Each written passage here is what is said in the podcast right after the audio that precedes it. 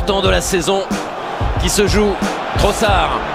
Trossard qui vient vers la surface. Zinchenko en retrait. Zinchenko de garde. Oh le ballon touché par Enketia. Et Enketia n'est pas hors jeu. Qu'est-ce qu'il a fait? Arsenal est en train de forcer son destin, d'écrire une histoire fabuleuse. Ils ont le droit de rêver, les Gunners. Ils vont le poursuivre, ce rêve. 3 buts à 2. Bienvenidos amigos de Arsenal en América a este nuevo stream en Twitch, nuevo episodio de nuestro podcast también. Acá estamos, es lunes eh, y siempre fijos para hablar un poquito de este Arsenal que por ahora va en pausa internacional, sin actividad después de haberle ganado su partido al Burnley 3 a 1 en la fecha número 12 de la Premier y esperando lo que va a ser su actuación de este sábado en una fecha número 13 que va a tener al Arsenal enfrentándose al Brentford, pero que también tendrá un duelo muy importante entre Liverpool y Manchester City en el arranque de la jornada. También van a enfrentarse en Newcastle y Chelsea. Se viene un sábado cargadísimo de acción en la Premier y nosotros a la expectativa de este Arsenal que lógicamente está escolta con un punto menos que el City, las mismas unidades que tiene Liverpool, ambos con 27, 28 tiene el equipo de Pep Guardiola y por encima de un Tottenham que por ahora acumula 26 tras ganar 10 partidos eh, y luego, eh, perdón, tras estar invicto 10 partidos, no ganar 10 partidos y luego perder dos seguidos. Mi nombre es Rodrigo Duben, la bienvenida a todos ustedes que ya se están sumando a este stream de lunes feriado eh, en la Argentina, post elecciones. Se suma Mauro Rossi, nuestro hombre de redes, nuestro social media manager que le está metiendo con todo. Está Javier Ortiz que dice buenos días, ¿cómo va todo? Nicolomo que dice buenas. El Gugu, ¿cómo va? Pedazo de bestia mitológica, dice el Gugu, que reparte, parece repartidor de, las redes sociales. ¿Cómo anda la banda? Bueno, eh, llevábamos tiempo sin, sin meter el stream. La verdad que esta semana complicada, una semana muy complicada. Eh, y después del stream del martes con la torre, nos tomamos ahí un rato para acomodarnos un poco con ciertas cosas. Pero acá estamos, ¿eh? acá estamos, igual que el repartidor dice el bueno, acá estamos, acá estamos, ¿eh? para, para, meterle con todo. El Lucky Liu que dice que insufrible son las fechas FIFA, loco, ojalá no existan. ¿Cuánto, ¿Cuánto, extraño un Luton versus Wolves un sábado a las 9? Sí, raro el fin de semana sin la Premier League, la verdad que un fin de semana muy atípico, cuesta, ¿no? Cuando uno se levanta y no tiene ningún partido para poner.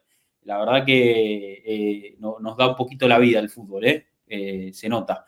Bueno, le voy a dar la bienvenida no voy a estar solo, le voy a dar la bienvenida a Mati Tercich. Mati, buen lunes, ¿cómo estás? ¿Cómo estamos? Buenas, ¿todo bien? ¿Cómo estamos? Eh, bueno, necesito un poco de escape. Eh, ayer en Argentina hubo elecciones presidenciales y bueno, estamos un poco golpeados algunas personas, la, minoría estamos golpeadas, em, pero bueno, no, queremos, acá no venimos a hablar de política, venimos a distraernos un poco de fútbol, eh, del mundo con el fútbol. Y bueno, eh, yo estoy en, línea. ¿Quién fue que propuso eh, prohibir la fecha FIFA acá? Lucky. Eh, sí, basta, basta de fecha FIFA. Sobre todo tan cerca una de otra. Tres partidos fecha FIFA. Son dos semanas insufribles. Se te lesionan jugadores. Te convocan a Brasil a Gabriel Jesús que ni, siquiera va a jugar. Sí. Nada, bronca. Todo es bronca. Em, por lo menos Martinelli metió un gol. Havertz jugó de lateral izquierdo, que es todo lo que estábamos esperando. Sí. Saca no fue titular, que también está bueno.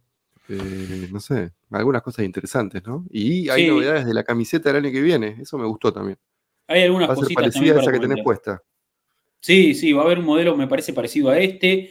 También parece que para el año que viene vuelven las, las flores de, Adidas Original, ¿no? Para la tercera igual. Para la tercera camiseta, otra camiseta también eh, innovadora, con varios clubes lo, lo, van a probar, así que estamos a la expectativa, lógicamente, de todo, de todo eso. Em, y sí, la verdad que la, fecha FIFA eh, eh, es, un momento complicado para atravesar. Los partidos de selecciones son malos, son, son inmirables, como dice Luquilio. A ver, Francia, ¿cuánto ganó Francia? 14 a 0 a, Gibraltar. Pero las eliminatorias europeas son mejores, Rodri, no lo decían todos. Claro, claro. Eh, por, suerte las eliminatorias de acá se están poniendo interesantes también. ¿eh? Tuvimos el jueves una, una, fecha bastante picante, ¿eh? con, la victoria de Uruguay ante Argentina, ganó Colombia, Brasil, un triunfazo de Colombia. Eh, y bueno, eh, así que atravesándola. estamos acostumbrados a ver el fútbol sudamericano, sabemos que siempre es así. Solo los ignorantes piensan que es una pavada la, eliminatoria sudamericana, pero bueno. Sí, sí. Bueno, ahí se suma Nacho, dice qué opinan del lateral izquierdo de Haber. Ahora vamos a empezar a hacer el repaso. Vamos a hacer no solo el repaso de toda la, actividad de, nuestros jugadores en esta fecha FIFA, sino también hay algunas cositas para hablar eh, a nivel Premier League, que de hecho capaz podemos empezar por ahí, como hacemos siempre, de hablar de, la fecha. Podemos hablar un poquito del, contexto Premier y ya nos metemos más en, modo, en modo Arsenal. Eh, porque, porque hay novedades importantes, Mati. A ver, eh, la semana pasada hubo una sanción al, Everton, eh, sanción de puntos por violar normas del, fair play financiero. Creo que es un solo cargo igual que, había presentado. Eh, y le descontaron 10 puntos de, la tabla de, posiciones. Un Everton que lógicamente cayó a lo más bajo. Había, había levantado bastante el Everton de Sendai en cuanto a resultados eh, en cancha, venía de cuatro partidos sin perder en todas las competencias, tres por Premier, tres victorias consecutivas. Sea, venía de ganarle a, West Ham, venía de ganarle a Burnley como local en Woodison Park, donde no había obtenido muy buenos resultados en el arranque de temporada. Y después le ganó Crystal Palace eh, de visitante eh, en Selhurst Park la última jornada. Tres resultados importantísimos, nueve puntos, vitales para sus intenciones de quedarse en, la Premier. Eh, un Everton que nunca descendió, eh, hay que decirlo, y que coqueteó en las últimas temporadas con, perder la categoría, pero se estuvo salvando. Y ahora le cae esta sanción de, quita de puntos que lo vuelve a, hacer retroceder Casilleros, ¿no? En este, en este afán por querer sostenerse en la, en la elite del fútbol inglés. Eh, a ver, hablemos. Uno de los grandes históricos, ¿no? Sí, sí. Hablemos puntualmente. de, varias veces. Totalmente. Hablemos puntualmente de, Everton y después vamos, vamos a ir, lógicamente, al, a, llevarlo un poquito más allá y a, lo que nos, lo que nos interesa. Pero la realidad es que es esta. Es un equipo que, como decimos, histórico de la Premier, que nunca descendió, que las últimas temporadas estuvo muy complicado en cuanto a resultados, que sufrió una sanción, eh, la verdad que una sanción atípica. La Premier League no suele sacar puntos. La Premier League no, suele, no suele descontar puntos. De hecho, eh, creo que es apenas la sexta vez en la historia o la, o, la, quinta o la sexta vez en la historia que un equipo recibe deducción de puntos en la liga inglesa. Eh, y mm. bueno, en este caso, en el caso del Everton, por el sobregasto de, 20 millones de libras eh, de cara a esta temporada, ¿no? Sí, yo creo que hay un par de temas acá que, engloban toda esta situación. Por un lado, un poquito más de contexto y más, más amplio, más panorámico, para mí hay una lucha en este momento entre una lucha eh, política entre el Estado inglés y la Premier League como organización. La Premier League está tratando de demostrarse a sí mismo y al Estado inglés y a los que manejan y a los que pagan por los partidos, véase las transmisiones deportivas o, la publicidad online o la publicidad en la cancha, o lo que sea, todo, lo que, todo el dinero que gira alrededor del fútbol, está tratando de demostrar que está bajo control sobre, el sobre la competición y las consecuencias de, todo lo que implica los 20 equipos de la Premier League. Eh, todo esto es la consecuencia de el escándalo por la compra de, por parte de, Arabia Saudita o del Fondo Soberano de Arabia Saudita de Newcastle y todas las consecuencias que trajo las críticas por las violaciones a los derechos humanos, el descuartizamiento de periodistas, cosas así que suceden en, Arabia Saudita. Entonces se generó mucho, mucha controversia alrededor de esa compra y todo lo que podía significar entonces la Premier League está tratando de demostrarle al Estado inglés que se puede controlar a sí misma y que puede em, enforzar y puede aplicar las reglas y, los, los, mandamientos internos para eh, controlarse a sí misma, una especie de eh, mercado libre de, la Premier League. Por eso están empezando a investigar a Manchester City, como ya sabemos, por esos 115 cargos que, que, vienen hace rato, ya vamos a hablar de eso, y por otro lado a Everton, a Chelsea y a varios más. En el caso de Everton es por una sola acusación, por eso se resolvió mucho más rápido que las otras, y es como decías vos, tiene que ver con perder más dinero del, permitido por reglamento. Por la pandemia se permitió un extra de, pérdidas a lo largo de tres años contables. Como decís vos, la diferencia es de 20 millones de libras, se permitía perder 105 millones de libras a lo largo de tres años. Everton presentó un balance en el que perdía 124 y medio. Esas 20 millones de libras es lo que le cuesta 10 puntos. Eh, pero insistimos en esto, si es una sola acusación y Everton eh, fue hallado culpable, ¿qué puede llegar a pasar con el resto? ¿no? Porque hasta Everton, incluso en su, en su em, comunicado post-sanción, eh, dijo que va a estar monitoreando muy de cerca lo que suceda con el resto de los equipos que están siendo investigados. Entonces, es como, para mí es una, esto es la apertura de la caja de Pandora y no sabemos qué puede llegar a pasar a partir de esto. Si a Everton lo condenan a 10 puntos, con una sola acusación y con una acusación tan leve, eh, leve entre comillas, porque 20 millones de libras nos cambia la vida a cualquiera de a todos nosotros juntos, si nos reparten 20 millones de libras nos cambian la vida. Dámelas, Somos tenemos un millón para cada uno acá. Claro. Em, pero digo, a grandes rasgos no es dinero para la Premier, una Premier que mueve fortunas y fortunas. Digo, con, 20, con 20 millones de libras no compras ni un arquero suplente. Pero bueno, el reglamento está para cumplirlo y si no lo cumplís, hay consecuencias. O por lo menos van a empezar a haber consecuencias ahora. Eh, y las implicancias creo que todavía no las sabemos. Totalmente, eh, totalmente. Dice, dice Nico que Everton descendió dos veces, 1929 y 1950. Yo tenía entendido que junto con Arsenal eran los únicos dos equipos que, que nunca habían bajado de la primera. Eh, pero bueno, puede ser, capaz me, equivoqué. Em, pero, pero sí, a ver, eh, como vos decís, Mati, era un cargo, no tanto dinero, algo que se resolvió relativamente rápido, pero que en definitiva abre una puerta para decir, bueno, le acaban de sacar puntos a un equipo por violar las normas de fair financiero, ¿qué pasará con eh, el resto de los equipos que tienen cargos por violar las normas de fair financiero? Y hablamos puntualmente ahora de, de dos casos que son Manchester City y Chelsea, dos grandes equipos, eh, dos equipos grandes, eso es, es, eh, quizás no es la mejor forma de definirlo, quizás son dos equipos muy poderosos, dos equipos que han, ganado mucho terreno a nivel eh, competitivo en los últimos años, a base, lógicamente, de, inyecciones económicas. sabemos de, la gestión de Roman Abramovich en Chelsea, que, lógicamente no, no, terminó nada bien. Ahora el club está en manos de, otro propietario, Todd Bowley, un, empresario estadounidense. En el caso del City, ya gestionados hace muchísimos años por, el, gobierno de, Emiratos Árabes, ¿no? por, un consorcio del gobierno de Emiratos Árabes. Eh, y, ahí están, ¿no? Lógicamente, vienen de ganar el triplete, son uno de, los mejores equipos del mundo en la actualidad. Y bueno, eh, la expectativa es saber qué va a pasar también con estos equipos, ¿no? Que lógicamente, mm. si vemos un Everton que le sacan 10 puntos por un cargo, Manchester City tiene 115 cargos en contra de eh, violación a las normas del fair play financiero de la Premier League.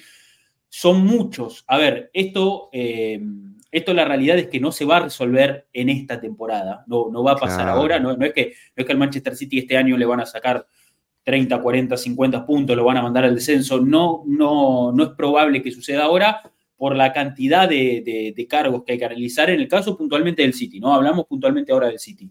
La realidad es que hay mucho por investigar. Everton ya, como decía Mati, va a tomar una postura de que, bueno, investiguen, eh, y, Porque estas denuncias incluso se hacen entre los propios clubes. Eh, sí, sí, sí, eh, esto, esto, esto salta por, porque se denuncia entre los propios clubes. Pero bueno, a, ver, de acá en adelante, lógicamente que se sienta un precedente, eso es lo importante, ¿no? Estamos hablando de, bueno, hubo quita de puntos por violar el fair play financiero. Ya hay un, hay un, un antecedente que marca cuál sería el castigo. Después, cada club, lógicamente, tiene su caso puntual. Y en el caso del Manchester City, puede que lleve años pero en algún momento esto va, a tener que tener un castigo, Mati, va a tener que tener una sanción. Sí, es inevitable. El tema es que, como decís vos, son 115 acusaciones y el City tiene un ejército de abogados que va a estar buscando en cada letra chica de cada una de las acusaciones, eh, por un lado, eh, revertirlas o, refutarlas, y por otro, demorar y, hacer que el proceso legal sea lo más largo posible, que es lo que mejor hacen las grandes empresas del mundo y los grandes estados del mundo para eh, demorar cualquier tipo de, sanción o de consecuencia de, estos actos ilegales como, son las acusaciones. Digo, por eso no se va a resolver rápido, porque por un lado son, es una investigación mucho más amplia, mucho más abarcativa, que va mucho más allá de que una sola, es bastante claro lo de Everton, y por otro es el equipo legal del Manchester City que va a estar revisando cada coma de cada contrato, de cada cláusula que, que, van a tener que, por las, las, cuales están siendo acusados, a ver dónde pueden encontrar algún error en la acusación o dónde pueden encontrar algún vericueto legal para zafar, pero digo, es inevitable que por alguna de las cosas los encuentren culpables y eso va a tener consecuencias eh, tremendas para la Premier League, me parece.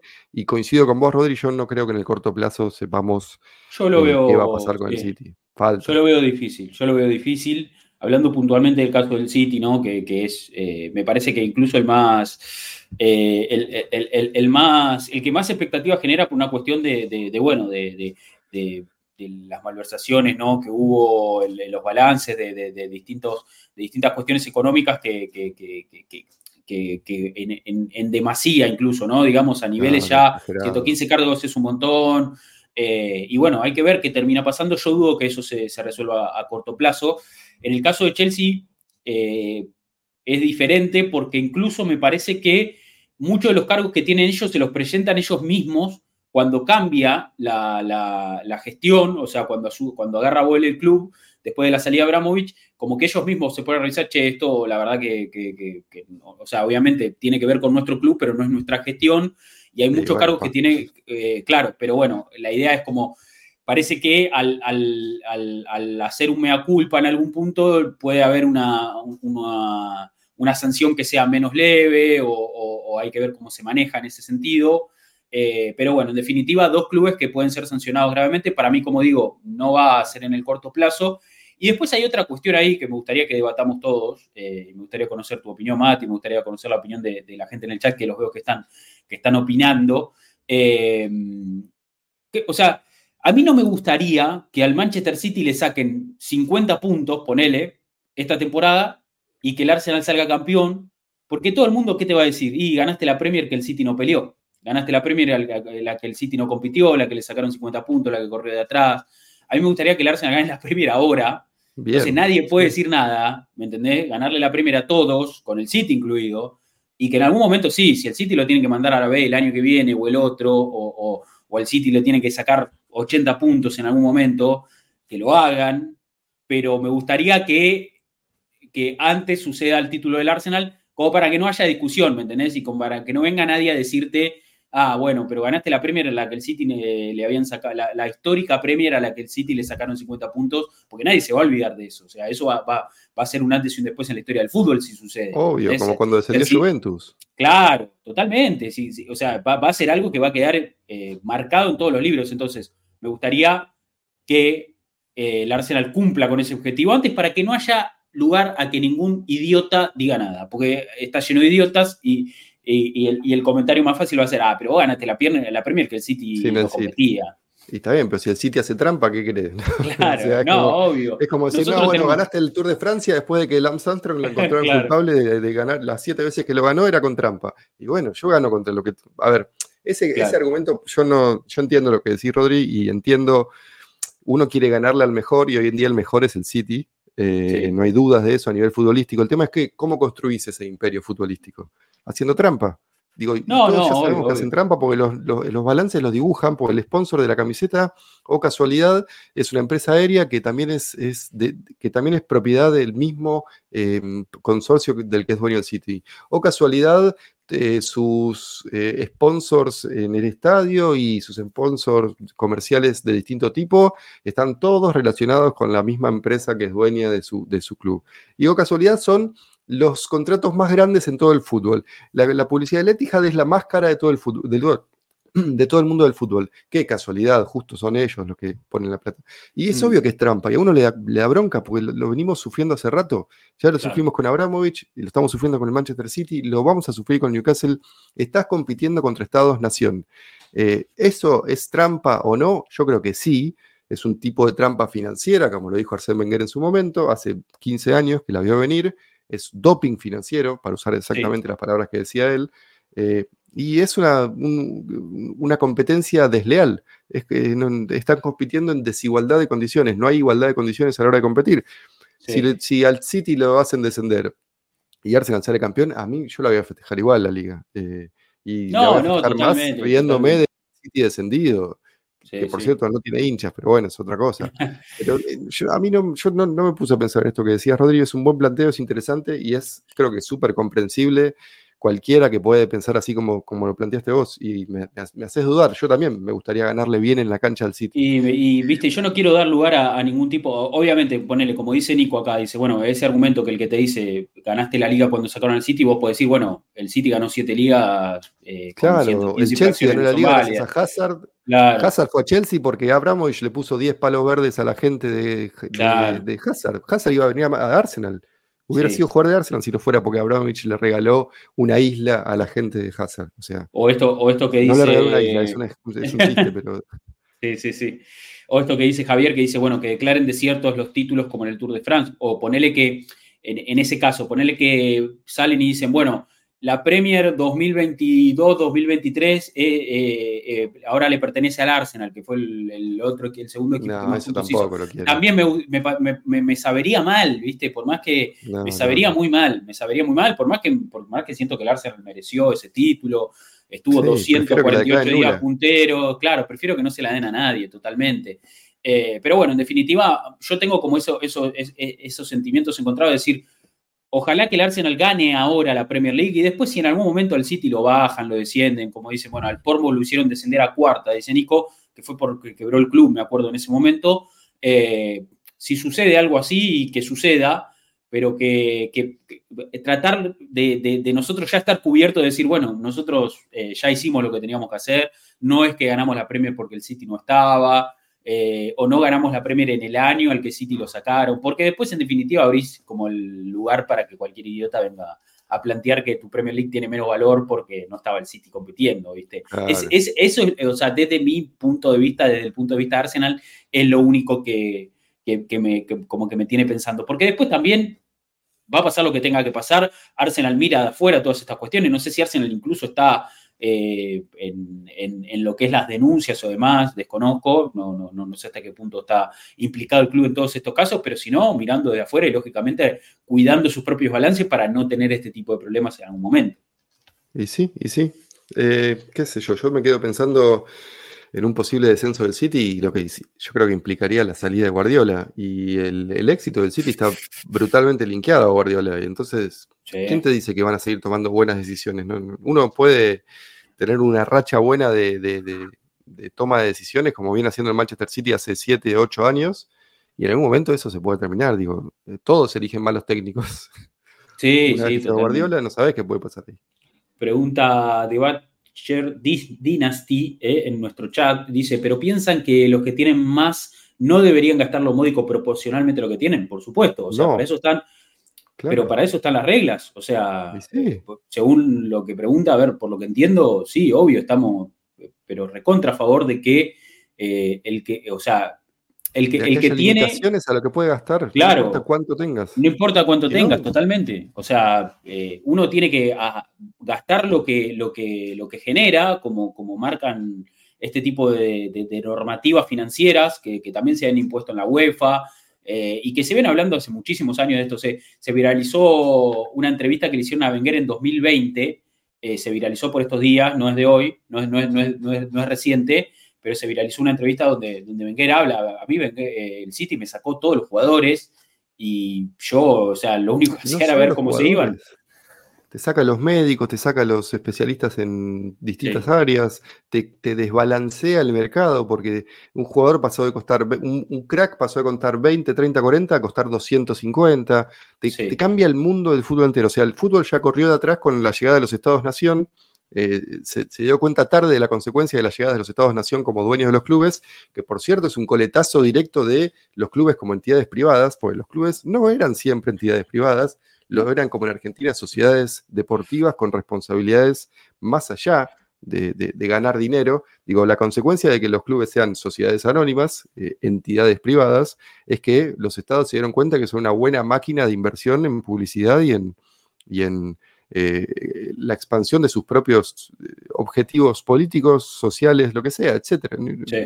Va mucho más allá, es, mucho más complejo todo. Entonces, una vez que se dieron cuenta que los Estados-Naciones se habían metido, tenés que regularlo eso, porque si no, no hay más fútbol.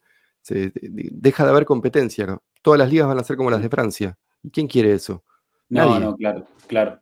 Eh, dice, eh, dice Lucky, pregunta, el Arsenal, nosotros tenemos que empezar a, vender para gastar.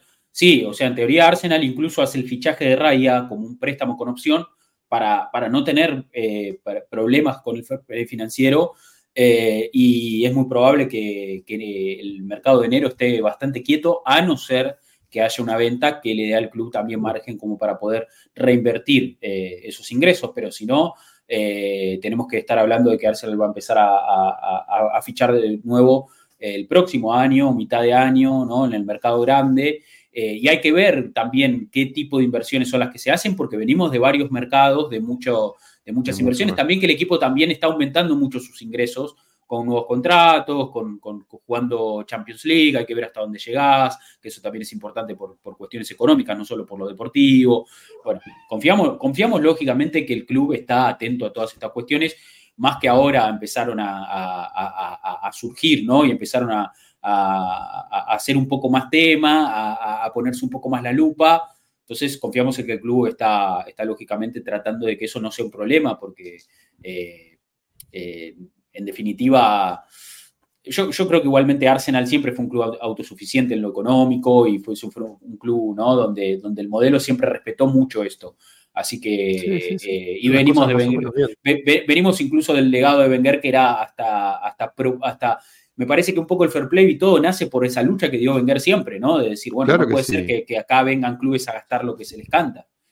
Es una consecuencia directa de la llegada de Abramovich a Chelsea. Abramovich compró Chelsea en 2003, cambió para siempre el fútbol eh, inglés y después cambió para siempre el fútbol internacional, porque cinco años después llegaron los de Abu Dhabi a, Manchester City, después compraron PSG, los de Qatar, eh, y empezaron a, una movida que no, ya está, no tiene freno.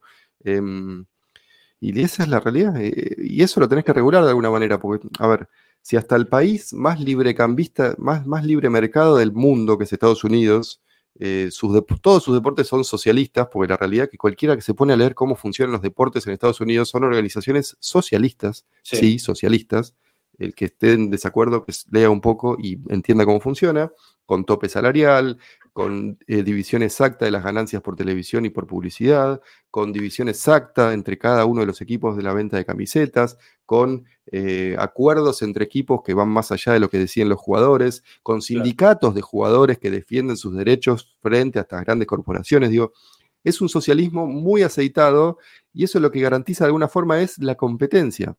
Digo, hay equipos de la NBA que en, cinco años pasan de ser el último a ser campeones porque hicieron las cosas más o menos bien y porque hay un límite que les permite competir contra otros que tal vez son más ricos. Digo, no es lo mismo el mercado de Los Ángeles, donde juegan los Lakers y los Clippers, que el mercado de, no sé, Seattle, donde se tuvieron que ir y se fueron a dejaron de ser los Supersonics y pasaron a ser Oklahoma, si no me equivoco, tal vez estoy diciendo pavadas, porque había más, más hinchas o un potencial mercado más grande para vender camisetas y para vender productos. Digo, es un socialismo capitalista que de alguna forma iguala el nivel y permite que haya una competencia que, con un eh, mercado libre o con un eh, capitalismo liberado absolutamente de las regulaciones eh, no sucedería a nivel deportivo. ¿Por qué? Porque, porque los estados-nación son mucho más ricos que los privados y para un estado-nación 100 millones de libras no es nada.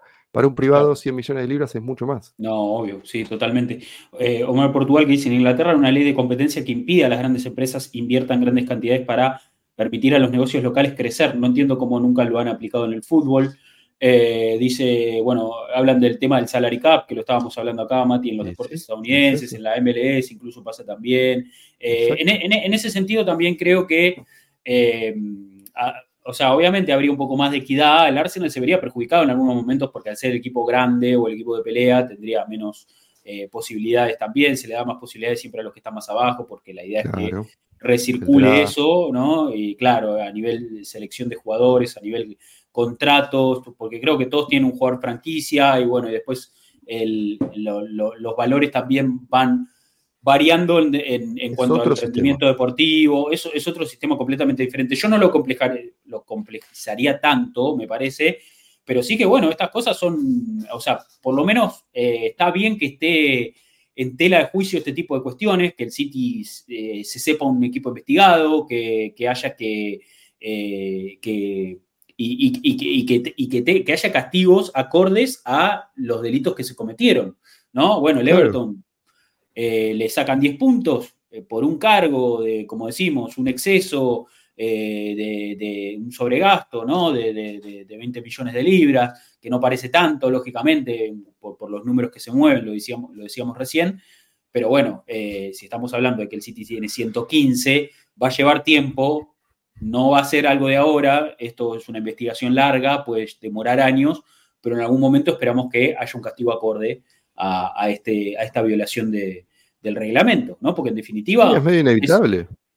Es, el, mismo, es el mismo reglamento para, para todos. Eh, así que veremos, veremos qué termina pasando, pero bueno, esa es un poco la situación, un tema que también está en, la liga y que, queríamos comentarlo un poco. En cuanto a los nuestros, en esta fecha FIFA, eh, hay que hablar de jugadores de Arsenal muy activos. Tenemos ahí una tabla que nos confeccionó Debo, que ya la voy a poner en pantalla y la vamos a ir repasando Mati, y, después podemos ir mechando con, algún material también eh, eh, de video, ¿no? De, lo, que fue la actuación de nuestros jugadores. A ver, vamos a ponerlo en pantalla. Dice Nico, sí, pero 15 años después lo investigan al City. 15, desde el equipo de Tevez y Mancini.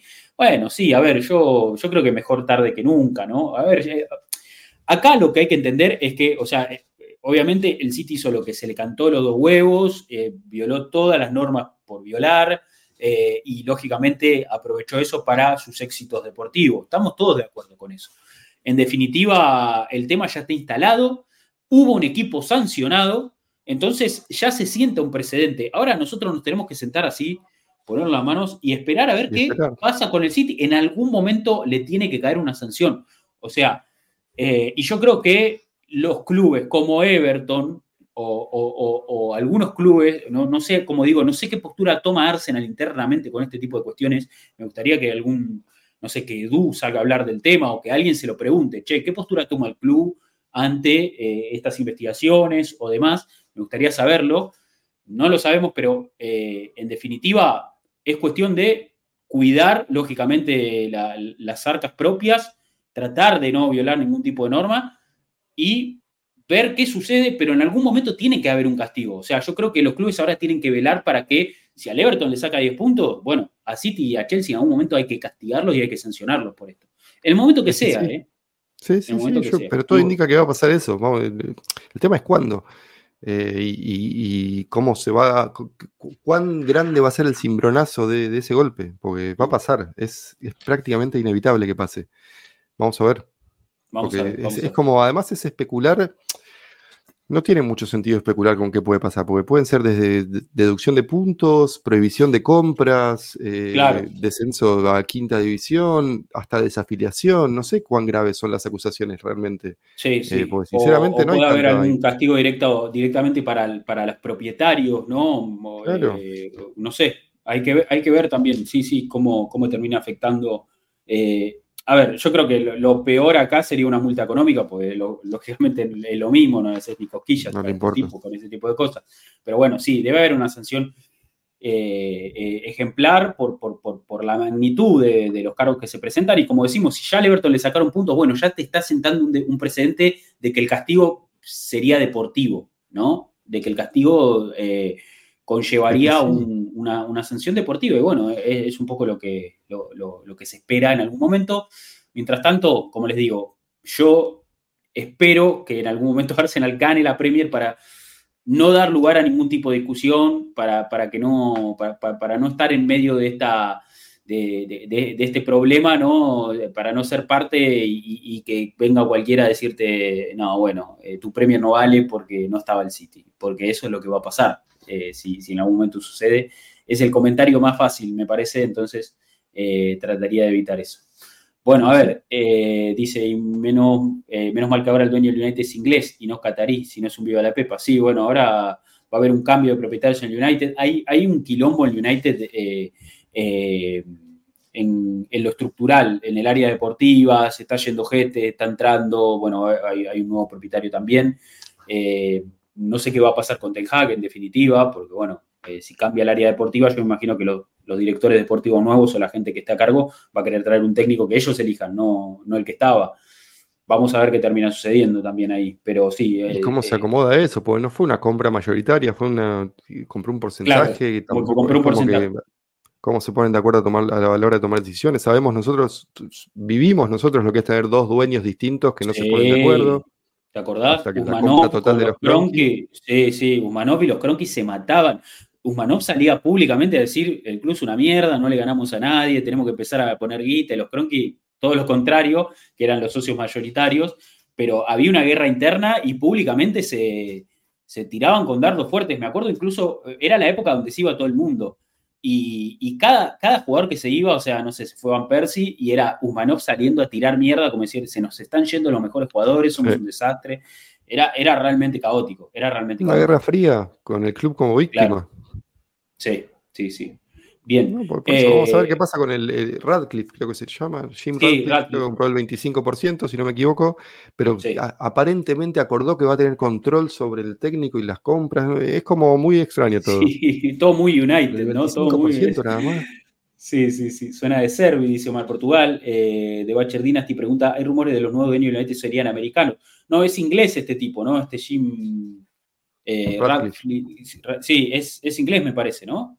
Sí, sí, sí, ya los que están son estadounidenses. los, Glazers son estadounidenses. son estadounidenses. Este tipo es eh, británico, sí, ingeniero químico, hombre de negocios, el presidente del grupo químico INEOS, fundado en 1998. Se estima que la empresa facturó 65 millones de dólares en 2021. Eh, es el propietario de INEOS y el NISA, 25% de las acciones del United. Esto también es de esta semana, ¿eh? esto también sucedió en estos días, sí, sí, sí. Eh, eso United debería ser acciones preferenciales que, dan, que le dan más derecho a voto, dice el Google. Eh, bueno, nada, también ah, cuestiones, cuestiones hay que ver cómo, se resuelve, eh, cómo se resuelve puertas adentro del United. Pero bueno, en definitiva también muchos cambios ¿no? a nivel estructural, a nivel despachos en, en, la Premier. Bueno, hablemos un poquito de fútbol. Vamos a hablar un poquito de, de fútbol, de la pelotita, de la actuación de los nuestros. fecha FIFA, nos mandó Debo acá una tabla eh, con, todo, con toda la actuación de los jugadores del Arsenal, así que la ponemos en pantalla y la vamos compartiendo y la vamos, eh, la, vamos desmenuzando entre todos. Eh, a ver, tenemos a los Gabrieles primero, ¿no? En Brasil, Gabriel Magaláes, que jugó 82 minutos en la derrota de, de Brasil ante Colombia, hizo el gol, después salió por Douglas Luis, ahora juega el martes, mañana juegan contra Argentina. Eh, perdón, Gabriel Magaláes jugó 82 minutos. Gabriel Martinelli jugó los 90 e hizo el gol, ¿no? A los 4 minutos del partido. Muy lindo gol, ahora lo vamos a poner si quieren. Y Gabriel Jesús no estuvo ni en el banco. Eh, Gabriel Jesús, que recordemos que ah, viaja. Lesionado. Que supuestamente viaja lesionado. Después, ya una vez incorporado a la, dinámica de, la selección brasileña, se lo ve bastante sano. Eh, no, no estuvo en la convocatoria en el partido contra Colombia, pero aparentemente puede llegar a tener minutos contra Argentina eh, mañana. y encima se eh, lastimó Vinicius. Claro, encima se les lesiona Vinicius. Se les lesiona Vinicius. Y, bueno, eh, están, medio cortos en ataque, ¿no? Richarlison que ya estaba lesionado. bueno, hay que ver cómo termina armándolo. Martinelli jugando de, centro delantero, ¿no? Jugando más de centro delantero y la verdad que haciéndolo, haciéndolo bastante bien. Eh, yo creo que eh, mucho desgaste, ¿no? Mucho desgaste. Eh, ahora después vamos a ver también el partido de Havertz y, vamos a hablar de Havertz, que también hizo mucho desgaste y eso es lo que tanto no nos gusta, ¿no? Que nuestros jugadores vuelvan fusilados, que vuelvan muy cargados, muy cargados. Pero sí, sí, sabemos que tanto Martinelli como Jesús, a ver, y esto no es por desmerecer a Magaláes, pero Martinelli como Jesús dejan todo en cada jugada, es su forma de, entender el fútbol. Entonces, como que no les podés pedir que vayan a menos, o no les podés pedir que jueguen al 80%.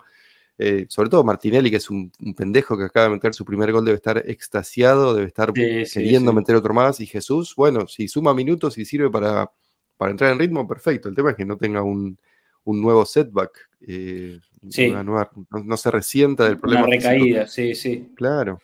Eh, a ver, pongo el, pongo el gol de, de, Gaby Martinelli para que lo veamos entre todos. Eh, a ver, a ver. Lo ponemos en pantalla. Y así compartimos, arrancando el partido. tres minutos. ahí lo tenemos. Una linda pared. Linda París con Vinicio Junior. Y él define medio tirándose, ¿no? Porque no llegaba, pero define muy bien. Pero bien. La felicidad que tenía. Este Jadinis. este Gabriel Magaláes, ¿no? Con la 4. De Brasil, que en tres minutos y con un dominio total desde que sacaron del medio Está ganando. Con la 22, Gaby Martinelli. Va a, jugar, mucho con las selecciones. acá se va a ver bien la jugada. Entra, entra Vinicius con pelota dominada, tirando paredes. Eh, intercambiaron posiciones también en algunos momentos, eh, por, lo que vi. No vi mucho este partido porque estuve trabajando con la jornada de eliminatorias, pero me tocaron otros, eh, así que no pude estar tan atento, pero lo tenía medio ahí de costado y levantaba la cabeza cada vez que lo nombraban a, a, a Gaby Martinelli y lo vi, lo vi medio rotando, a veces apareciendo por afuera, a veces apareciendo por adentro, bastante despliegue. Se la deja bien de taco, va a buscar la, pared. Sí, sí, muy buena pared. Inicio se la da de cachetada y define Gaby Martinelli. Y hay que decir que todavía no se cumplen los Qué bueno, Muy buena pared. Muy buena combinación, ¿eh? 1 a 0. No, y además este, Martinelli es, es como Richarlison en el sentido de que va a dejar todo siempre, pero él mete goles. Sí, sí, sí. supongo que el público brasileño se, te enamoras fácil de Martinelli, es como que te compra fácil. Sí, sí, sí. Eso es un jugador que tiene mucha entrega, mucho despliegue. Eh, claro, no te eh, puede no caer bien si juega para vos. Sí, sí, sí. Dice eh, eh, dice Nico, dice, si mañana marca alguno de los nuestros contra Argentina, ¿lo gritamos? No creo, no, creo. Me sonreiré un poquito, pero, pero hasta ahí, hasta ahí. Si es el 1 del 4 a 1, sí. claro, claro. Eh, tengo miedo que maten a patadas a Martinelli mañana, dice Nico también.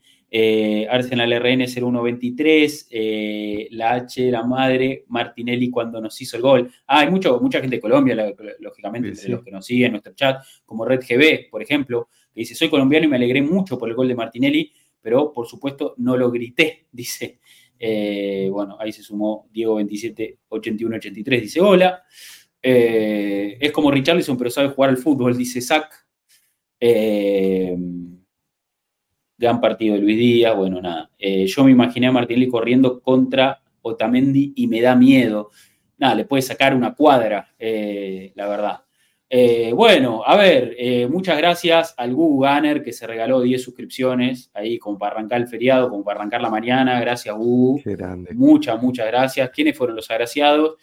Ligrió, a ver, Sheikh Darik, ligó Jotica, ligó Halloween GL, ligó Gabo, Gabo Ponce, Manuel 1402, Corderazo, eh, Adonai Nieves, Julio Sebastián Carreras, José 10 1581, Mariano Ganner, bueno, todos, todos los, agraciados, bienvenidos al grupo de suscriptores, gracias Hugo por estar bancando ahí constantemente, el gran Hugo, eh, y bueno, nada, a renovar la sub, a renovar la sub, lo que decimos siempre, por favor, a renovar esa sub cuando les toque, eh, será, será muy bien, muy bien agradecido. Eh, dónde trabaja el Google para ir a buscarlo. Es, es la verdad que un gran misterio. ¿Quién es el Google Gunner? Tenemos que resolverlo. Eh, tenemos que, resolverlo pronto. Eh, dice Gabo Ponce, jugó muy bien hasta la lesión de Vinicius, me gustaron sus movimientos por el medio. Sí, se lesionó grave Vinicius, ¿eh? se lesionó grave Vinicius, se volvió a Madrid. acá lo importante de la fecha FIFA es eso, Mati, no perder jugadores a largo plazo. No, y además estamos, ya estamos al límite. Hoy leía, está, habló, ¿dónde está? Que lo vi el tema de, Noruega acá. Habló eh, Sales Ovalsken, ¿quién es este? Creo que es el técnico de Noruega, eh, que mm. estuvo reunido con Odegaard, dijo, está bien.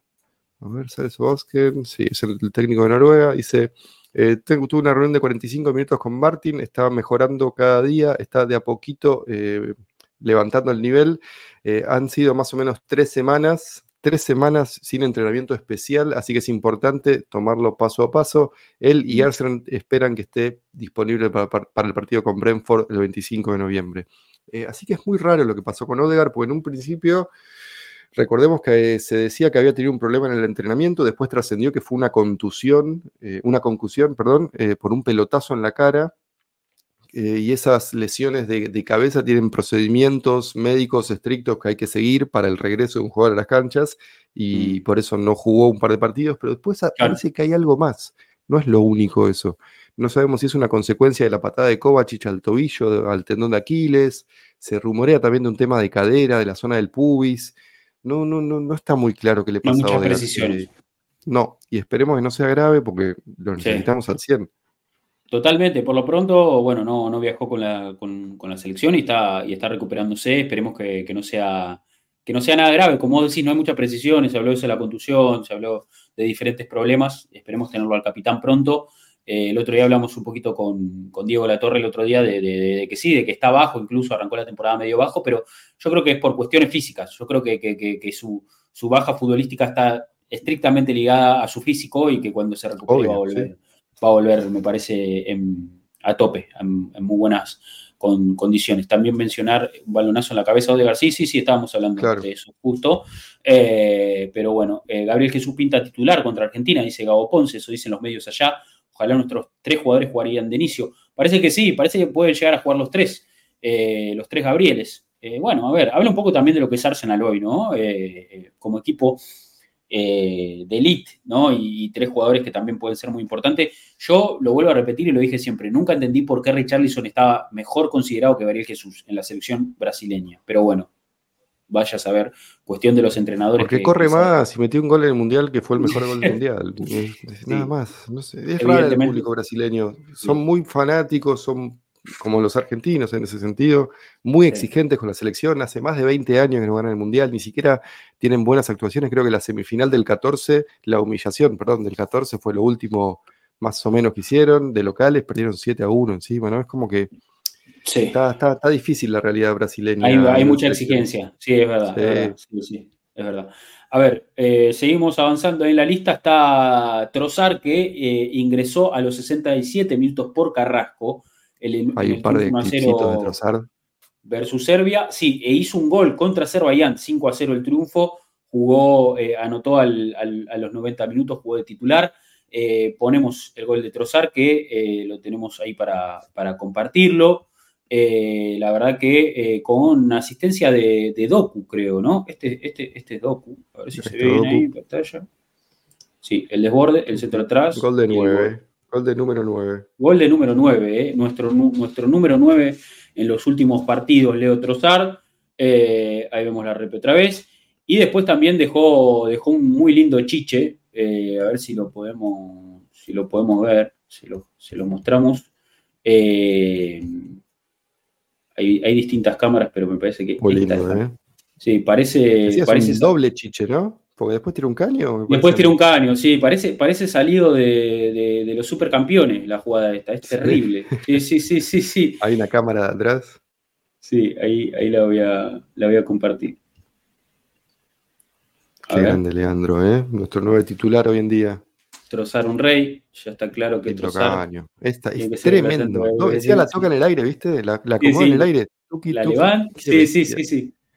Yo quiero hacer eso y me fracturo las dos rodillas y me caigo y me lastimo la mano. No, no, es increíble, increíble, la verdad. Qué bestia. La gente El segundo toque en el aire me parece mm. descomunal.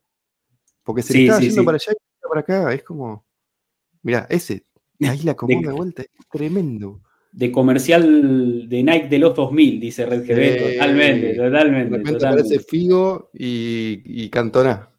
Sí, sí. Es normal ver a Cazorla cuando hace esa jugada, dice Omar. El Bubu dice, Oliverato, eres tú. Sí, sí, la verdad, eh, un, destello de calidad divino de Leandro Trozar, que estuvimos también hablando con, Diego de, su inclusión en el equipo, de lo que brinda también eh, distinto a Enquetia, lo habíamos hablado, Mati acá también. Yo espero un Trozar que siga siendo titular, ¿eh? pero que no salga del equipo porque evidentemente está, está, está en su momento hay que aprovechar. Sí, sí, sí, sí. Es lo que hablábamos en la previa del comienzo de la temporada. ¿Te acordás que yo me, hago cargo, lo pedía de titular, que no me importaba dónde, y después tuvo un bajón, pero ahora volvió a ese nivel que, nos mostraba hace dos o tres meses y creo que se merece un lugar hoy en día. Total, totalmente. Eh, bien ganado lo tiene y, bueno, eh, esperemos que, siga siendo funcional al equipo. Le da otras cosas, ¿no? Lo, hablábamos acá ya del, de, de que le da otra, otro volumen de juego, ¿no? Porque se involucra mucho más y porque también por cualidades eh, desata nudos, eh, puede ¿no? gravitar en espacios muy reducidos. Cosas que, claro, quizás en Ketia jugando a espaldas nadie desmerece su trabajo, pero no, no tiene tantos recursos, ¿no? Trozar tiene un abanico de recursos tremendo, o sea, se pone la cancha de frente en dos segundos, siempre, siempre encuentra un compañero, bueno, nada.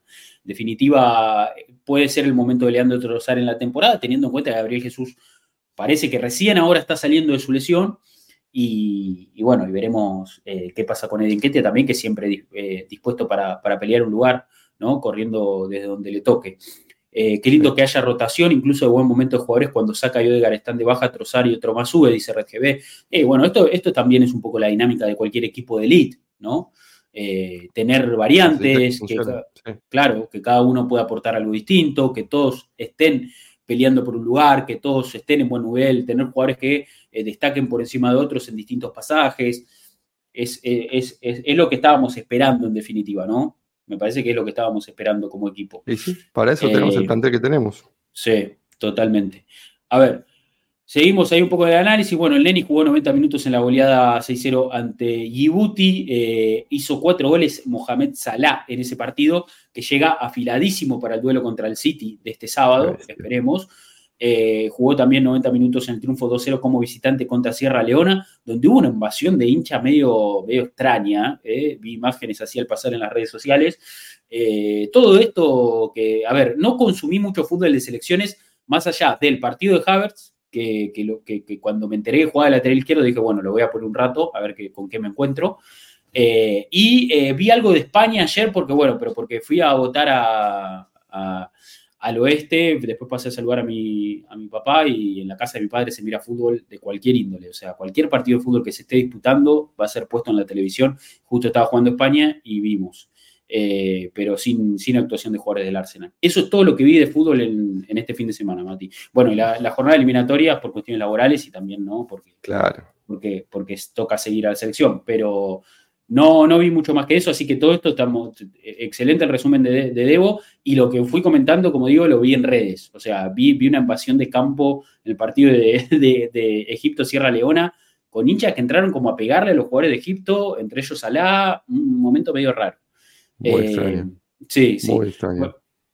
tenemos a Karheim, nuestro arquero estonio, también participando, titular en, en su selección contra Austria, perdió 2-0. También derrota 2-0 con Suecia eh, para Hein, que, suma minutos a nivel internacional.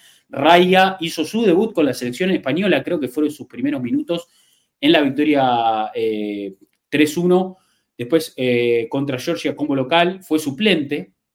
Saca que jugó todo el segundo tiempo en la victoria contra Malta 2-0, ingresó por Tomori.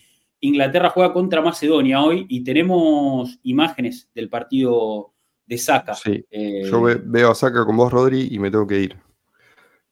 Sí, dale. Vamos a ver entonces el, resumen. Qué raro que no eh, tenga las 7, ¿no? Ya empezamos por ahí, que viste que en Inglaterra hacen eso de que van cambiando los números en cada partido. Eh, me, suena raro. Lo veo tan asociado a la número 7 de Inglaterra, ya es, ya es claramente el número 7 de Inglaterra, pero que no la tenga es muy extraño. Sí, sí, usó el, el, 17, que eh, en el Mundial creo que tenía ese número. Sí, era su número hasta que se adueñó de las 7, el 17 era su número.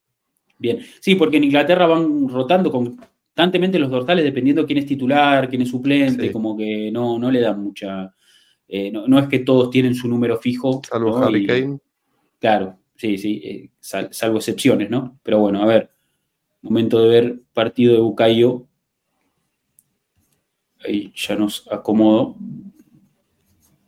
A ver. Qué grande Bucayo. Jugando lógicamente de extremo, pisando un poquito más adentro, no tan amplio ¿no? Como, como en Arsenal. Sí. Eh, Cerca de fíjate dónde, ah, Sí, fíjate dónde pide la pelota. Esto generalmente en Arsenal puede aparecer, no sé si se ve el cursor. Más adelante. sí, acá. Sí, se ve, se puede Aparecer, ah, bueno, puede aparecer como por acá, pegado a la banda. Acá está, ¿no? Bajando a recibir. acá, por, por ejemplo, la pediría Odegar, ¿no? En nuestro caso. Claro o la pediría Jorginho, o, bueno, algún, algún pivot, sí, o Sinchenko, algún pivot de turno. Pero bueno, en este caso, ahora, sí dando un poquito más amplitud, ¿no? Ya en los últimos metros, para jugar ese mano a mano que también le sale. Kai Walker a sus espaldas. ¿Qué fue? ¿Bellingham el que le dio esa pelota? Sí, Bellingham. Qué lindo, qué crack que es Bellingham, por favor. Mirá, recuperando Bucayo. Bien, dando una mano. Le pasa a Walker. Ese pase atrás. Yendo hacia la derecha ahora. No, además jugando con, confianza, sabiéndose importante en el equipo. Digo, no, es, más el, chico nuevo que está tratando de impresionar a, sus compañeros. Ya se la dan, lo buscan a él. Sí, sí, es foco de mano a mano se la dan. Sí, sí, ese es foco de los ataques por momento, ¿no? Es como. Tiene un papel bastante protagónico. Asistiendo a Harry Kane. Habilitadísimo. Qué bueno que es.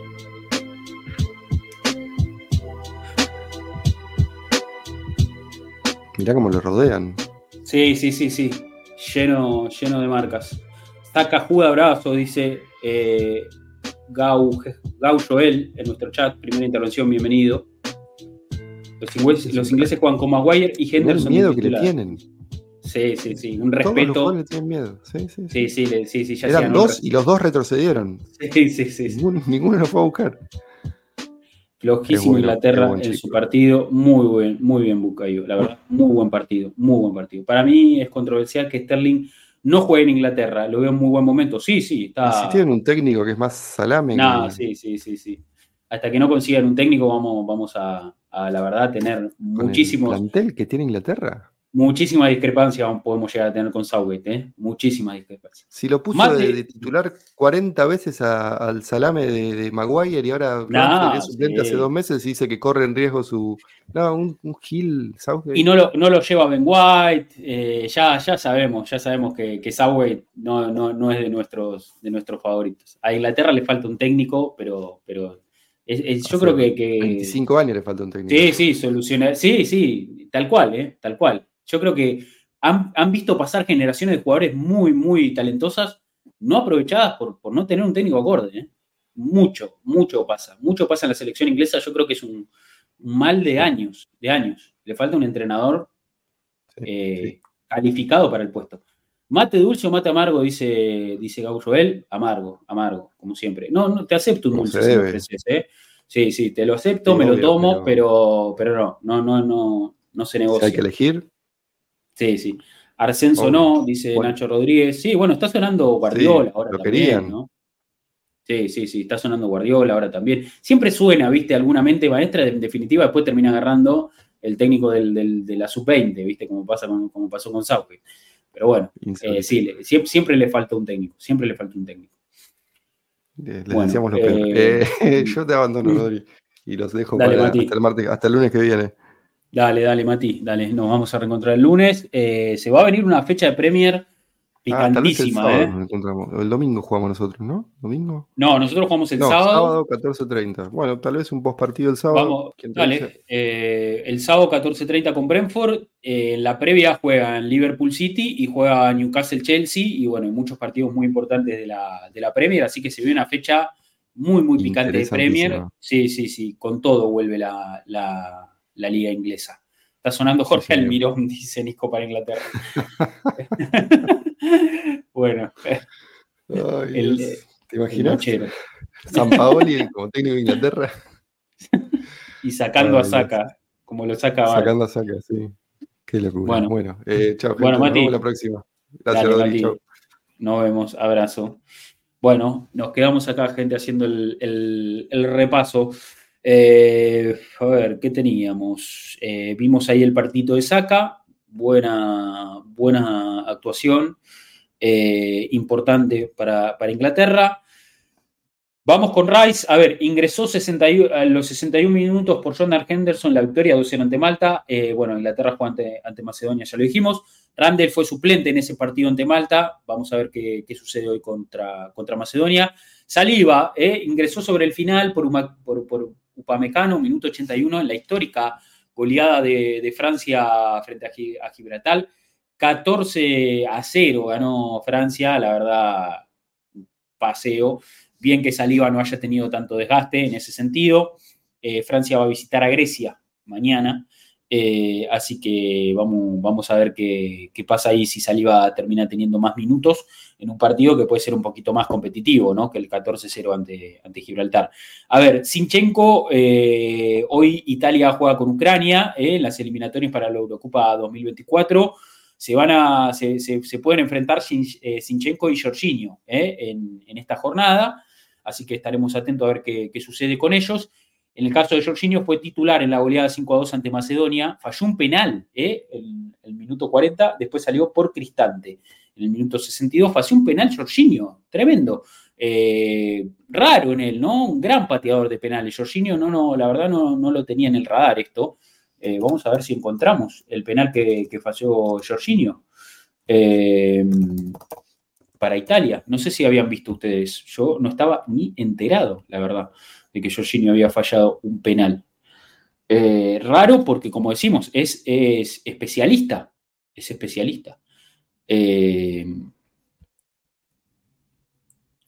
mirá, eh, lo único que estoy viendo acá es que Luciano Spalletti, técnico de la selección italiana, confirmó que Jorginho no se va a encargar más de los penales después de que falló los últimos penales para, para, la selección. Eh, el DT salió a decir después que Jorginho ya no patearía más los penales. Mira, ahí, lo, también lo aporta Omar Portugal.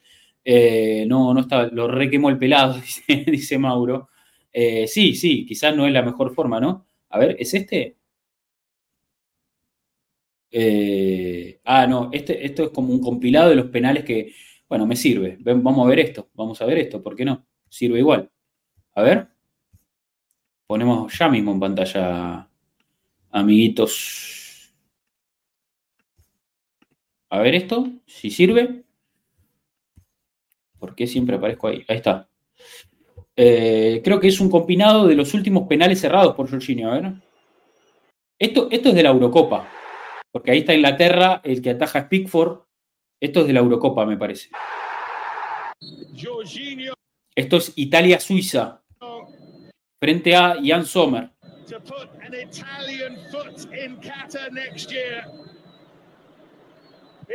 Uh, la tiró a la mierda. Esto eh, contra Suiza. ¿No? Esto, para, a ver, ¿esto qué era? Esto era, esto era Suiza y esto era Suiza. Esto es Suiza también. Esto es Suiza también. A mí la forma de tirar los penales no me gusta. Si siempre lo tira así, ya tienen calado. Dice, es más complicado, dice Zach. Pateó muy despacito. Si fuera italiano nativo, no diría lo mismo, Paletti, lo están matando. Debería haber un sistema de clasificación acorde a nivel como esta Copa de Inglaterra, como los equipos de ligas menores juegan dos o tres rondas más que los equipos pro. Yo creo que los porteros ya saben leer sus movimientos. otro tajaba de Soma. Este, este es el último, me parece, ¿no? Este es el último. Eh, lo erró ante Macedonia, así que tiene que en el minuto 40, tiene que ser este. este bueno, este es el penal que erra Jorginho. Este es el penal que erró Jorginho, me parece, eh, en su regreso a la selección. En su regreso a la selección. Jorginho toujours dans sa façon si atypique de frapper les penalties. Oh, penalty. Incroyable. Muy despacio. Incroyable, dice el. Face à Dimitrievski, Jorginho toujours dans sa façon si atypique de frapper les hizo su famoso, su famoso saltito. Yo creo que los arqueros lo esperan ya, ¿no? Los arqueros lo están esperando más de lo que lo esperaban. Eh, no, pero Jorge, ¿por qué le pegas así? Me parece que ya los arqueros lo esperan, porque él, aparte no solo mira al arquero, sino como que patea muy despacio, o sea, patea muy sutilmente. Lógicamente que te sirve patear así cuando los arqueros se juegan y se tiran a un lado o al otro y, descubren todo el arco. Entonces vos pateás despacito al medio, no, no exactamente al medio, sino como que te, sale eh, para un costadito para el otro, pero más sobre, sobre, el, sobre el centro del arco. Y si el arquero se tira, no va, no, o sea, va a pasar de largo. Pero ya los arqueros lo están esperando, evidentemente, porque él pateó sus penales así toda su carrera. Toda su carrera pateó así los penales Jorginho y ya está, ya le agarraron la vuelta, evidentemente lindas masitas, sí, un caramelito, un caramelito te, tira Jorge. Eh, pero bueno, eh, ya lo están esperando, boludo, ya lo están esperando y ya está.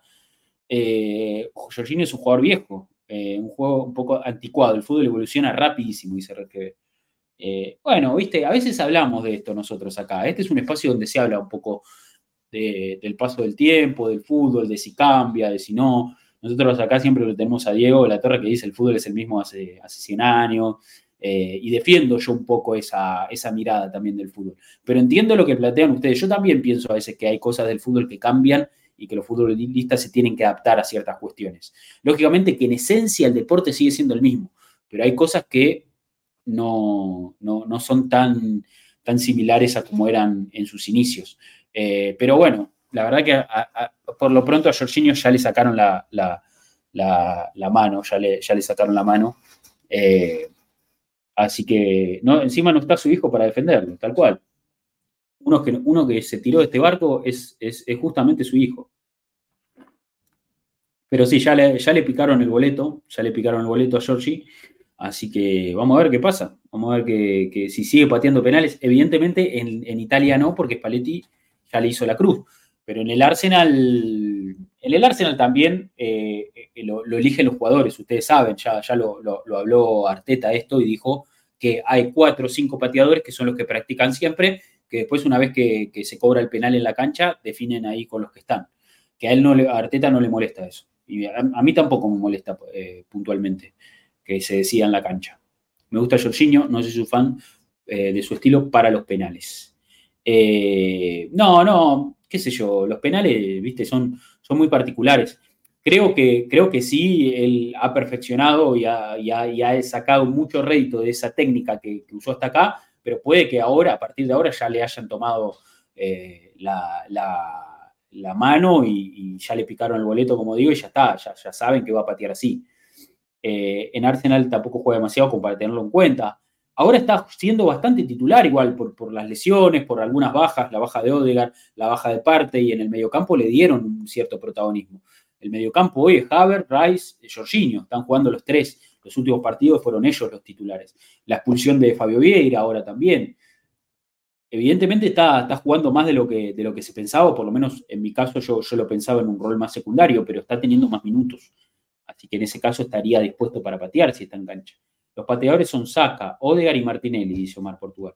Bueno, me gusta el orden. A ver, yo a Saca lo banco, más allá de todo su historial, de, algunos penales cerrados, de lo que pasó en la Eurocopa. Yo banco que Saca patee los penales. Y Odegaard también me parece un gran pateador de penales. Pateó algunos Haver también este año. En su único gol en Premier fue un gol de penal. Los penales en muchos casos son suerte. Estadísticamente tenía que fallar en algún momento, dice RGB. Bueno, pero fallar cuatro seguidos es mucho. ¿eh? Estamos, estamos, estamos viendo que falló cuatro penales consecutivos. Esos cuatro penales que vimos son cuatro penales consecutivos fallando. Eh, no me parece ya una cuestión de suerte. Me parece que evidentemente ya le tomaron la mano al, amigo Giorgi. No sé qué opinan ustedes. Em, estuve leyendo que Marsella está buscando una sesión de Fabio en enero. Mira. No sabía el dato, mal el Giorgi. No, sí, lo vimos recién, amigo, ahí lo, repasamos. Esos cuatro penales que vimos al hilo son cuatro penales fallados al hilo de, de con Italia. Por, esto, por eso todo este revuelo de que ahora le sacan los penales, de Paletti dijo que no patea más. ¿Qué sé yo? Eh, esperemos que no le afecte. A ver, les digo, sinceramente, me chupa los dos huevos si Jorginho va a patar los penales en Italia o no. Realmente no es algo que me quite el sueño.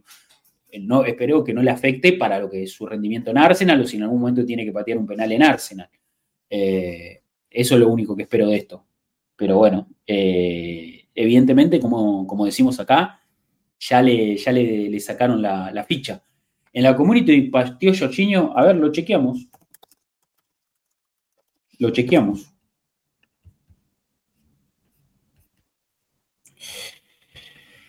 Eh, ¿Cómo mierda lo chequeamos también, no? Es la pregunta. Acá. Sí, acá. Jorginho. No. En la community patearon Odegar, Trozar, Saca y Fabio Vieira. Patearon cuatro porque el City erró dos. El único que convirtió fue Bernardo Silva, erró De Bruyne, erró Rodri.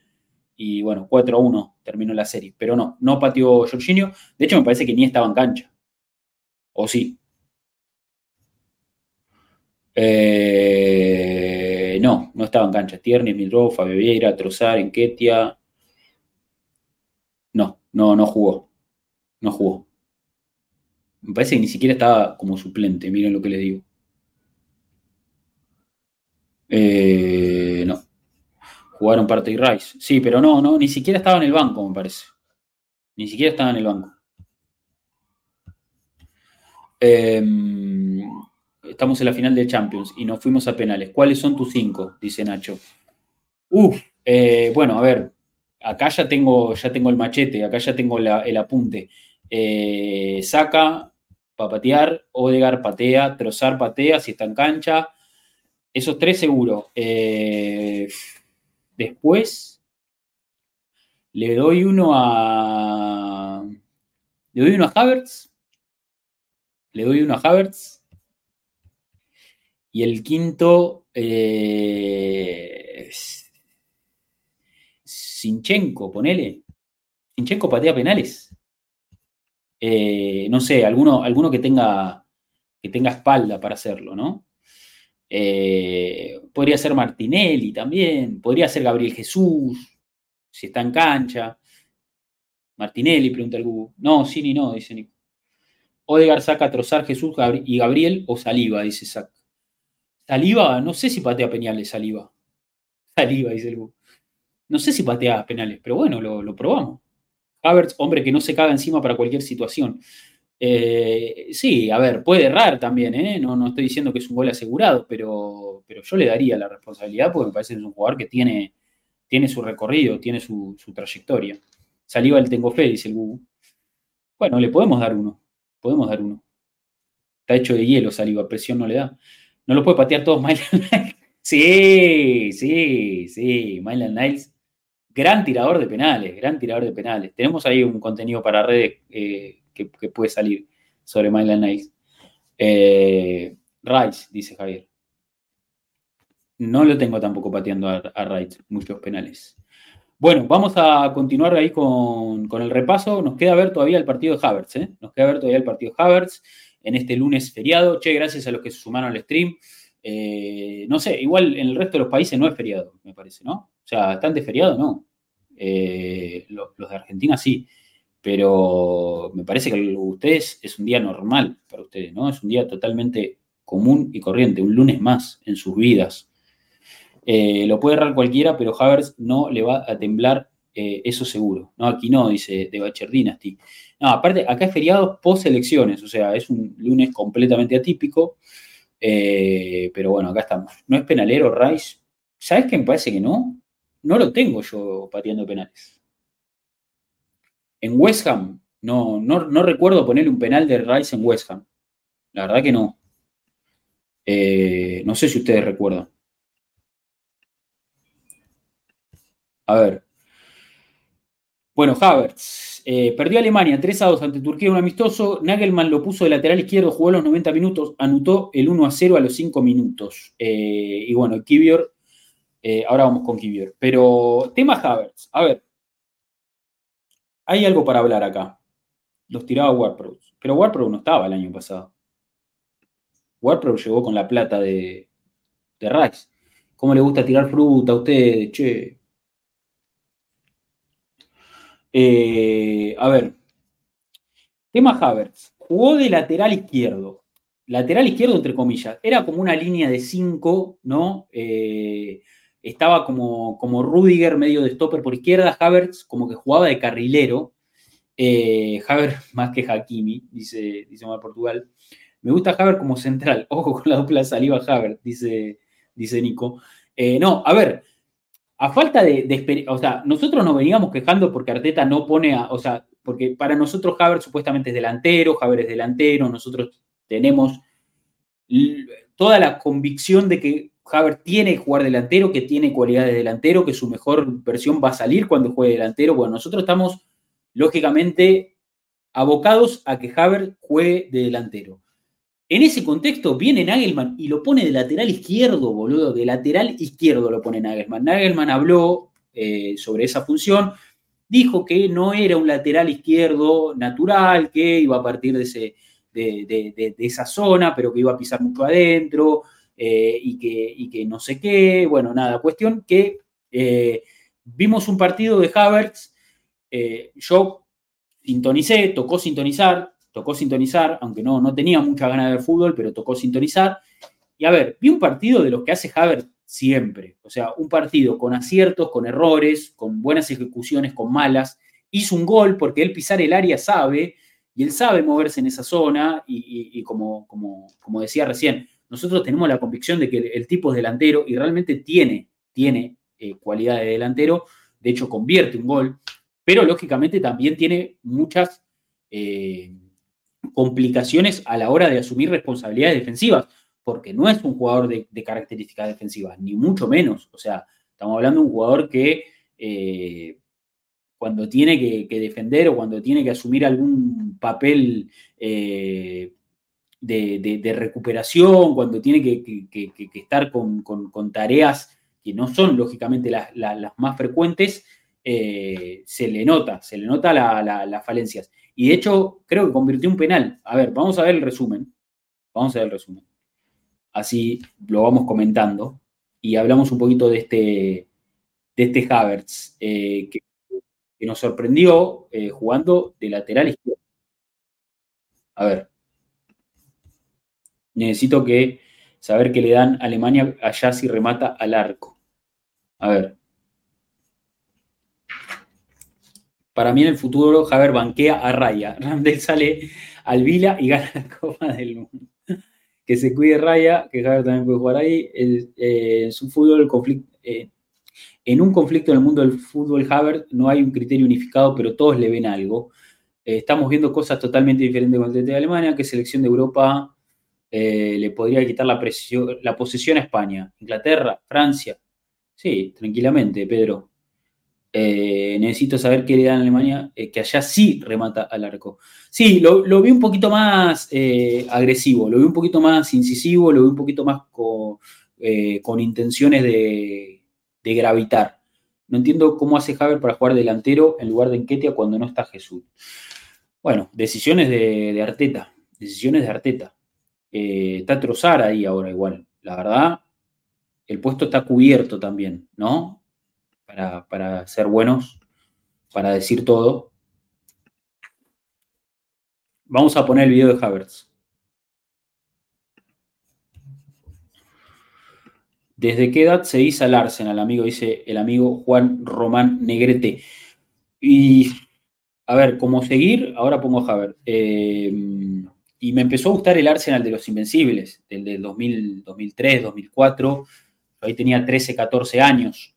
Eh, y después, eh, bueno, empecé a ser cada vez más hincha del Arsenal hasta, hasta, que, hasta que nada, estamos acá haciendo stream, escribí un libro, bueno, todo. Le metí con todo, con todo lo que se podía y le voy a seguir metiendo. Eh, Pedro dice, ¿sigue siendo el City el rival a batir en la Premier? Sí, y ahora parece que Liverpool también podemos ponerlo en la pelea, ¿no? Podemos poner a Liverpool en la pelea, que parece que se sumó. me parece que son los dos grandes rivales que tiene Arsenal este año. Lo mejor que he visto de Javier en el Arsenal ha sido 9 y ahora el DT alemán lo pone de 3, dice Javier. Bueno, nada, a ver, yo creo que también esto habla un poco de la polifuncionalidad de Javier, o sea, que es un tipo que es medio rueda de auxilio para los entrenadores, aparentemente.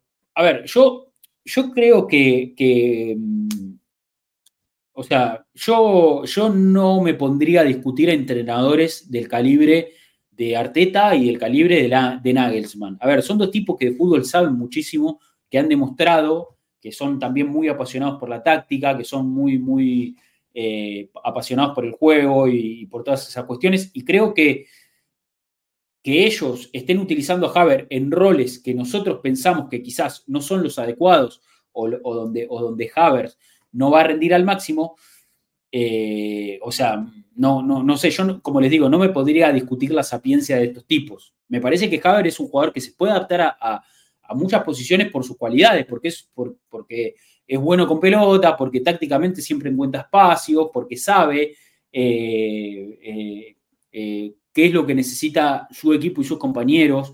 Se, adapta muy bien a lo, a lo, que le piden los entrenadores también, me parece en ese sentido. O sea, cumple muy bien distintos roles. Entonces, eh, me parece que, eh, yo, yo, creo que si bien nosotros le vemos cualidades de delantero, de atacante, o sea, lo vemos, lo vemos un jugador que, va a rendir muy bien jugando espaldas, aguantando la pelota, pisando el área, eh, entrando en algún circuito, pero no siendo, lógicamente, o sea, no, no, no dándole las llaves de la creatividad, que eso es lo que me parece que nosotros, eso, eso, es lo que, lo, que a nosotros más ruido no hace, nos hace. pero bueno, creo que en definitiva a los entrenadores los está, los está convenciendo. Y, bueno, eh, un jugador que, pisa distintas zonas, que, sabe, como digo, involucrarse en el juego. Quizás no estamos viendo la versión más creativa de Haber o la versión más incisiva, ese Haber que conduce, que se quita dos, tres tipos de encima, ¿no? que, gambetea, que pone un pase gol, pero estamos viendo un Haber que recupera sensaciones y que está ocupando distintos puestos. Yo dudo que Arteta lo vaya a poder de lateral izquierdo, lo dudo. Pero bueno, evidentemente Nagelsmann le dio un rol. Y a ver, no es que, aparte, no es que Alemania estaba jugando con Gibraltar, como, como jugó Francia, que le hizo 14 goles. Alemania estaba jugando con Turquía, que es un país que, tiene cierta tradición futbolística, una selección que te puede venir a hacer fuerza eh, a Berlín, ¿no? Me parece que, fue una apuesta incluso en un partido en el que, en el que la exigencia era alta. No, no, no es que Alemania iba a jugar contra, eh, no sé, contra Letonia, por nombrar algún partido, contra, eh, no sé, cualquiera, el que se te ocurra, esos países random que, hay en Europa. Evidentemente la exigencia era alta y, y Kai eh, jugando de lateral izquierdo. Vamos a ver las imágenes, así, así ya analizamos un poquito más sobre, sobre, sobre imágenes. Si hay algo que dice todos los, eh, todos los técnicos es que el tipo es muy inteligente, dice Nico. Por eso, a ver, a lo que voy es exactamente a eso. A nosotros nos puede parecer que Haver es delantero, pero si viene Arteta y lo pone volante, y viene Nagelman y lo pone de, carrilero, evidentemente eh, es un jugador que se adapta a otros roles. Y, estamos hablando de, como digo, dos entrenadores que han demostrado que saben mucho del juego, que son muy, muy apasionados por la táctica, que, que, innovan, que, trabajan al máximo con sus equipos. O sea, estamos hablando de dos entrenadores que tienen cierta tendencia a la eh, inventiva, ¿no? a, tratar de, encontrar soluciones que quizás otros entrenadores ni siquiera intentarían. Eh, pero bueno, veremos con el tiempo qué, termina pasando. Evidentemente, todos los técnicos, o por lo menos los técnicos que tienen a Havertz ahora en sus manos, confían en él como un, como un futbolista versátil, como un futbolista que se puede adaptar a distintos roles, que puede pisar distintas zonas, que puede jugar con la línea de cal a la espalda, pero que también puede pisar adentro, que puede pisar el área. Evidentemente lo ven como un jugador que puede influir en distintas fases defensiva, ofensiva, con pelota, sin pelota. Evidentemente hay depositadas muchas eh, eh, expectativas o, hay depositadas muchas responsabilidades en un tipo como Havertz, que, a ver, es un jugador que, en su carrera ha recorrido un largo camino, o sea, pese a tener solamente eh, veintipico de años, ¿cuántos años tiene Havertz? ¿26, 27, 25? A ver,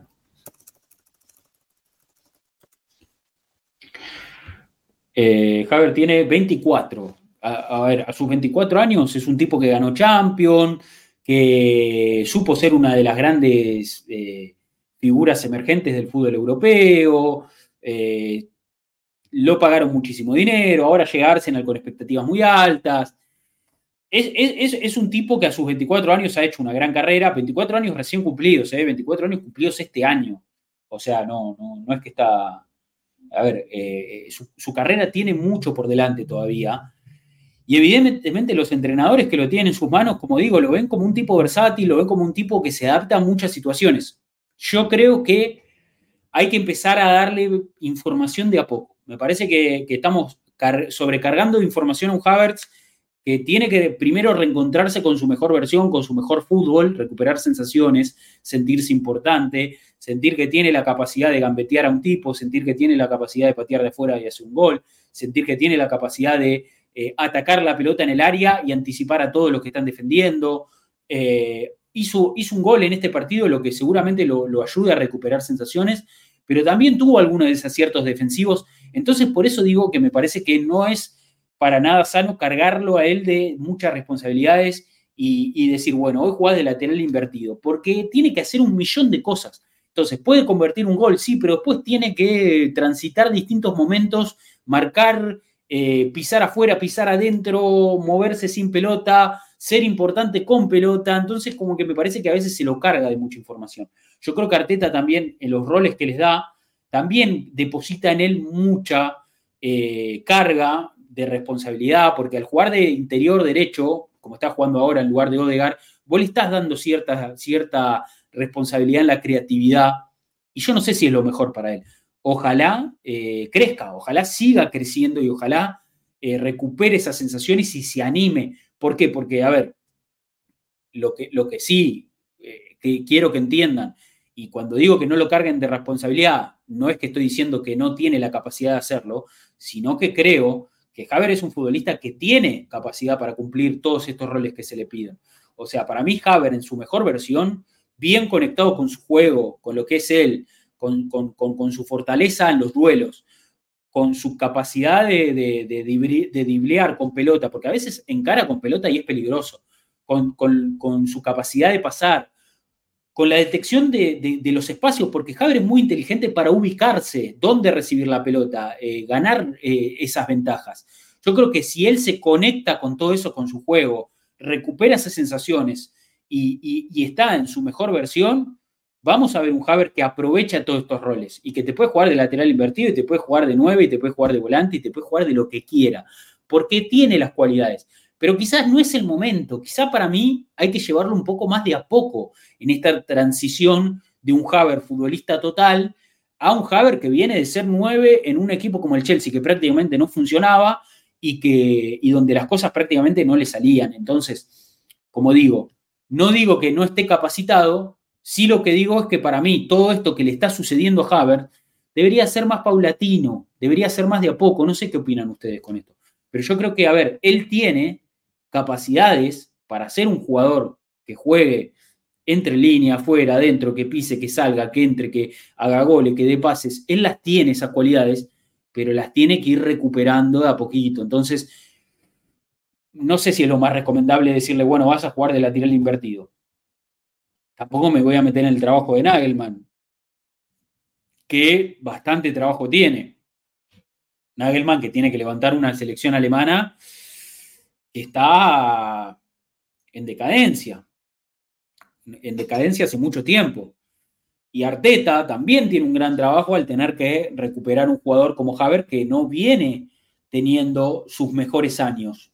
O sea, desde que Haver pisa el Chelsea, su carrera empieza a caer. Hace un gol en una final de Champions, pero no por eso vamos a decir que es un jugador eh, top mundial. Estaríamos equivocadísimos si dijéramos que Haver es un jugador top mundial porque hizo un gol en la final de Champions y lo pagaron 75 palos. No me parece a mí. O sea, yo creo que él primero tiene que recuperar muchas sensaciones. Como digo, reencontrarse con su mejor versión. Después puede ser el futbolista que él quiera, ¿eh? Después él puede ser el futbolista que él quiera. Pero primero tiene que recuperar ciertas sensaciones, desde mi punto de vista. Bueno, vamos a ver a Javier de lateral izquierdo y, cierro un poquito el pico. Dejo de decir boludeces. Los veo ahí participando en el chat y me gusta. Che, buen número de gente, ¿eh? Hoy. Buen número de gente para, un feriado. Igual en, feriado acá. ¿no? pero buen número de gente para no venir de, un partido. Estamos hablando de la fecha FIFA y analizando un poquito todo. Haber no está acostumbrado a estar en la banca porque ningún entrenador quiere perderse su talento, dice este barquillo. No podemos pretender matarlo nosotros, que jamás hemos estado en un entrenamiento con el tipo. No, no, por eso, a ver, yo no me meto mucho en el análisis porque obviamente el que lo tiene todos los días es Arteta, el que lo ve en los entrenamientos también es Nagelman. El que, el que le hace el seguimiento también es Nagelman y su cuerpo técnico. O sea, yo me imagino que Nagelman y su cuerpo técnico han visto todos los partidos de Haber en el Arsenal como para decir, bueno, vamos a ponerlo en este rol de lateral izquierdo. Y está bien, o sea, todas las decisiones son respetables. Yo, desde mi humilde lugar, de este espacio, desde esta sala de stream, que es mi habitación también, yo duermo ahí, les cuento, eh, a ver, desde, mi humilde posición, Lo que digo es que yo creo que a Haber lo están sobrecargando de información. Yo no digo que el tipo no tenga la capacidad de cumplir todos esos roles, pero llévenlo de a poco. O sea, recién está saliendo de su peor etapa de, jugador en el Chelsea, donde no funcionaba nada, donde él tenía que ser el 9 de un equipo que no andaba, y donde sí, hizo un gol importantísimo, una final de Champions, ganó la Champions, que es el máximo título del fútbol europeo, lo que vos quieras. Eh, el Arsenal va y lo paga una fortuna, sí, sí, estamos todos de acuerdo con eso, pero el tipo viene de jugar para la mierda, entonces hay que llevarlo de a poco, eso es lo que creo yo, hay que llevarlo de a poco y él tiene que de a poco encontrándose con su mejor versión, sintiéndose cada vez más, más futbolista, y después va a poder jugar de lo que se le canta, porque cualidades tiene, porque es un tipo que, le sobra, lo hemos visto. Él tiene esos destellos donde vos lo ves que, que, tiene con qué, pero bueno, no es de un día para el otro. No es que Javier un día se va a levantar y va a decir, ah, boludo, yo era una bestia, ¿eh? Yo en el Leverkusen gambeteaba el que se me ponía enfrente hacía goles de todos los colores. Ese era yo. No, no, no, no le va a venir, no va a ser ese clic así como por arte de magia. Entonces, yo lo llevaría de a poco. Y si viene mi jefe me mete dos o tres funciones más que jamás he hecho y me mareo toda la razón, totalmente, boludo. Si vos estás en tu laburo, viene tu jefe y te dice, que ahora necesito que hagas esto y esto. Pará, hermano, pará. Porque encima vengo del otro laburo donde, no sé, donde me iba para la mierda, donde, no sé, donde tenía un grupo que no funcionaba. O sea, es totalmente natural, me parece, lo que está pasando con Haber, por eso yo digo que hay que llevarlo más de a poco. Esa es mi visión de las cosas. ¿eh? Pero bueno, evidentemente Nagelman y Arteta se pasan esto por los dos huevos y tienen ganas de aprovechar a Haber al máximo, que me parece bien, que me parece bien. Eh, como cuando traes a tu novia por primera vez y tu cama de color rojo para, eh, no, a ver, evidentemente Arteta y Nagelman están eh, con muchas ganas de que, de que, de aprovechar al Javier futbolista lo antes posible. Y bueno, me parece que cada uno atraviesa el proceso de la manera que mejor le, le, plazca, ¿no? De, la manera que mejor le sale. Entonces, eh, Arteta y Nagelman están encarando esto de, con, con, mucho ímpetu, o sea, diciéndole a Javier, bueno, a jugar, a jugar de esto, y a jugar, y a jugar, y a jugar, y que en la repetición y que en la continuidad el tipo cada vez se sienta más habituado al, rol. Pero, pero lo mandaron a la cancha, tipo, dale, jugá, hacete cargo, hacete cargo de todo lo que te estamos pidiendo. Hay que hacerse cargo, ¿eh?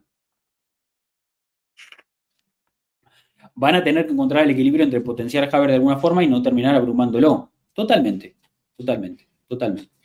Le faltaban los espejos en el techo. Bueno, vamos a ver a Havertz. Vamos a dejar de hablar boludeces. Ahí va.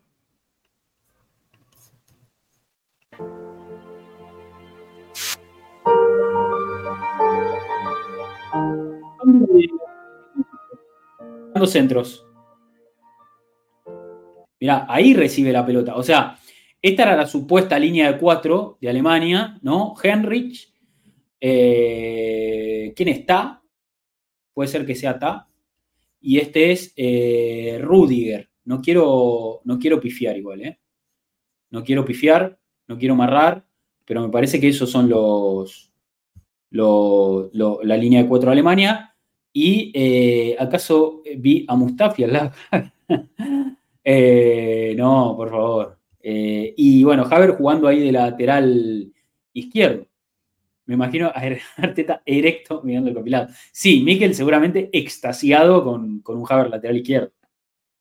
Olvídate. Bueno, en el medio Gundogan y Kimmich en el doble pivot. Pero está así, ahí estaba jugando Havertz. Este es Havertz, ¿eh? Este muchacho es Havertz. Este muchacho de acá es Havertz. Ahí pisó el área. Este es el gol. Igual si no lo hacía él, lo hacía otro.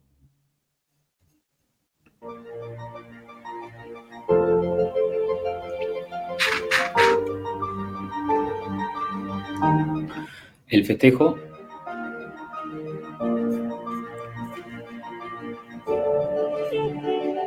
¿Ves? El a ver. El tipo, el tipo, o sea, fíjate acá, o sea, recontra presionado. Jugando jugando de lateral izquierdo. Acá.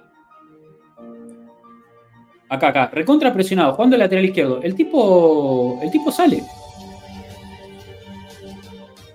Saca los laterales.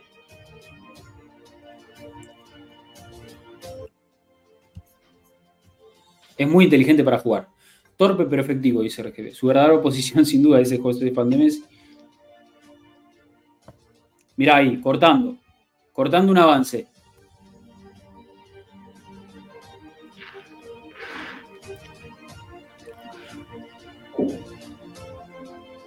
A ver, no, no hizo tan mal partido, ¿eh? No hizo tan mal partido. Eh, evidentemente cumplió con lo que se le pedía. Pero como yo digo, para mí lo están, lo están sobrecargando de información. Le están pidiendo cosas que, que, o sea, pará, pará, vengo de jugar de nuevo en un equipo de mierda. O sea, pará. Mirá. Mirá ese despeje. Saque si quiere ganar.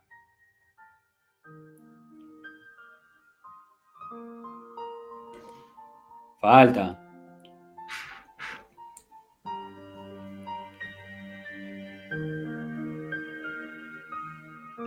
¿Ves? O sea, no la pierde tanto Havers, generalmente cuida bastante la pelota, o por lo menos eso se intenta, pero la verdad, o sea, se lo, se lo ve relativamente adaptado a la posición. Yo no sé si es, lógicamente, el puesto donde él va a explotar al máximo sus cualidades. Me parece que vos, poniendo a un jugador como Havertz de lateral izquierdo, estás desaprovechando muchos recursos, muchísimos recursos que él tiene como futbolista. Pero bueno, él él juega ahí, o sea, él está jugando y juega ahí. No tiene ningún tipo de drama. E, eso lo cobraron como penal, me parece. Eso lo cobraron como penal, si, si, mal no recuerdo. La pelota le rebota en la mano. También es evidente que él tenga esta torpeza defensiva porque no está acostumbrado a jugar de eso, ¿no? Es posible que Haver finalice su carrera como el jugador más completo de toda la historia y juega de todo. Y ojalá, boludo, a ver, ojalá, a mí me encantaría que, él se convierta en un futbolista total y que Arteta lo pueda usar como, no sé, como usa Guardiola a Bernardo Silva, ponele y que lo ponga de todo. Yo sería el tipo más feliz del mundo. Eh, ¿qué, más, ¿Qué más? O sea, qué mejor final para, para. Pero bueno, paciencia y tampoco pongamos esas expectativas en él. O sea, me parece que no hay que poner esas expectativas en él. Hay que tratar de verlo progresar, hay que tratar de verlo adaptarse. Eh, es chico, tiene tiempo, recién llega al club. Eh, evidentemente también en la, selección alemana está atravesando otro proceso de, adaptación también bastante importante. Eh, qué sé yo, debe ser, debe ser para él un momento de su carrera bastante bisagra en el sentido de decir, bueno, estoy en un equipo nuevo, en la selección hay técnico nuevo, los dos técnicos me están pidiendo muchas cosas, mucha responsabilidad, están cargando muchas expectativas en mí en cierto punto. No debe ser un momento fácil para él atravesar todo eso. Bueno, ojalá lo atraviese de la mejor manera posible y pueda él aflorar todas sus cualidades, porque está a la vista que es un futbolista que tiene muchos recursos, con pelota, sin pelota, en los duelos, eh, él tiene con qué. O sea, es un muy buen futbolista para la elite. Eh, ojalá que pueda aprovechar todo eso.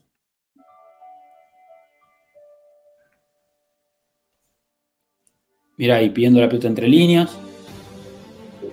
Yendo a buscar. Desbordando. Bueno, casi. Ah, esta es la mano. Esta es la mano. Esa es la mano. Bueno, Ahí pasó un poquito. Entre meses Sinchenko se va a tener que poner un parripollo porque le saca el puesto, dice Juan Román Sí, sí, sí, se retira Sinchenko. Baja a ver a, jugar de lateral invertido. Bueno, nada, a ver, eh, una de las particularidades de esta, de esta fecha FIFA, eh, lo de Havertz. Y creo que nos quedaba solo Kibior, ¿no? Solo Kibior. A ver acá eh, Kibior, titular en línea de tres en el empate 1 ante República Checa, donde jugó los 90 minutos. Polonia recibe a Letonia amistoso este martes. No, nos comenta, nos completó de ahí en su, en su análisis. Eh, bueno, nada, Kibior un fijo, un fijo en la, en la saga polaca. Me parece un jugador que también está creciendo mucho. Yo cada vez que lo veo ingresar lo veo mejor eh, en, en Arsenal, lo veo cada vez mejor. Así que está bien que siga siendo importante para su selección. Él fue titular en el Mundial de Qatar y, es, titular eh, generalmente. ¿Quién, ¿Quién está de técnico en Polonia? Pues ya no está más el tío Fernando, ¿no? El tío Fernando Santos. Eh, eh, ahora es... ¿Quién es el técnico? No, un tal Michael Proviers. Ah, pero esto es de hace nada. 29 minutos. Mira. Creo que Arteta dijo que era intocable Kivior. Eh, ¿En Polonia o, en Arsenal? Eh, nada, ojalá, lógicamente, que siga con, con, su progresión. Bueno, habíamos dado ahí lugar a las preguntas en, en, nuestra cuenta de Twitter. No hay mucho, no hay mucho, pero vamos a compartirla. Lógicamente, el que participó eh, tendrá su lugar en este, en este stream, en este episodio del podcast. Eh, y hay algunas cositas más para comentar. Si quieren, podemos comentar. Eh, por ejemplo, lo de Du, que lo tiró Nico ahí recién. Pero vamos primero con las preguntas. Sí, sí, dijo que Kiwi no iba para ninguna parte en invierno. si juegas con línea de tres, definitivamente jugaría el Kiwi, dice, dice Omar Portugal. Sí, a ver, a mí me parece que como fondo de armario es un jugador súper interesante para tener en el plantel. Bueno, Arsenal-América, cuenta de Twitter. Ahí abrimos un poquito el juego y vamos a leer el mensaje de nuestro amigo Willy Montoya. Dice, en el stream de la torre dijo algo que muchos pensamos. A Javier no se le contrató para que genere espacio, se necesita más de un jugador de ese nivel. Una cosa es apoyar, otra hacerse el ciego ante lo evidente. Haber no se encuentra aún en el Arsenal, dice, dice Willy. Bueno, a ver, coincido, coincido completamente. Yo creo que eh, se, espera mucho más de Haber. Yo también espero mucho más de Haber. Lo que digo y lo que vuelvo a repetir acá, y lo dije recién, eh, creo que hay que ir llevándolo de a poco. A ver, hay muchas expectativas puestas en él por su precio, por su trayectoria, porque hizo un gol en una final de Champions, porque ganó ese título. Eh, porque jugó en un equipo de grandes aspiraciones, porque, porque en algún momento fue la gran joya del fútbol europeo. O sea, cuando él sale de Leverkusen, no es que lo quería solo el Chelsea, lo quería el Real Madrid, lo quería el Bayern. Eh, era uno de los grandes talentos en el fútbol europeo. Entonces, con solamente 24 años y mucha carrera por delante, yo creo que hay expectativas de que él pueda volver a retomar ese camino de ser una de las de, los jugadores con más alto perfil de Europa y demás. Pero yo no me pasaría de rosca, o sea, yo lo llevaría un poco más de, paulatinamente, ¿no? De decir, bueno, eh, yo entiendo que Arteta ya le, da roles importantes, quiere que, aprovecharlo al máximo desde el minuto cero, pero, pero también hay que entender que es un jugador que viene de un ciclo bastante turbulento, donde él tuvo que cumplir un rol de centrodelantero en un equipo que no funcionaba muy bien y, bueno, acá se le viene a pedir otra cosa, que juegue de volante, de interior, que ahora en la selección le piden que juegue lateral, me parece que es mucha información y un cambio muy abrupto para un jugador que tiene que recuperar sensaciones propias, o sea, él tiene que reencontrarse con su fútbol.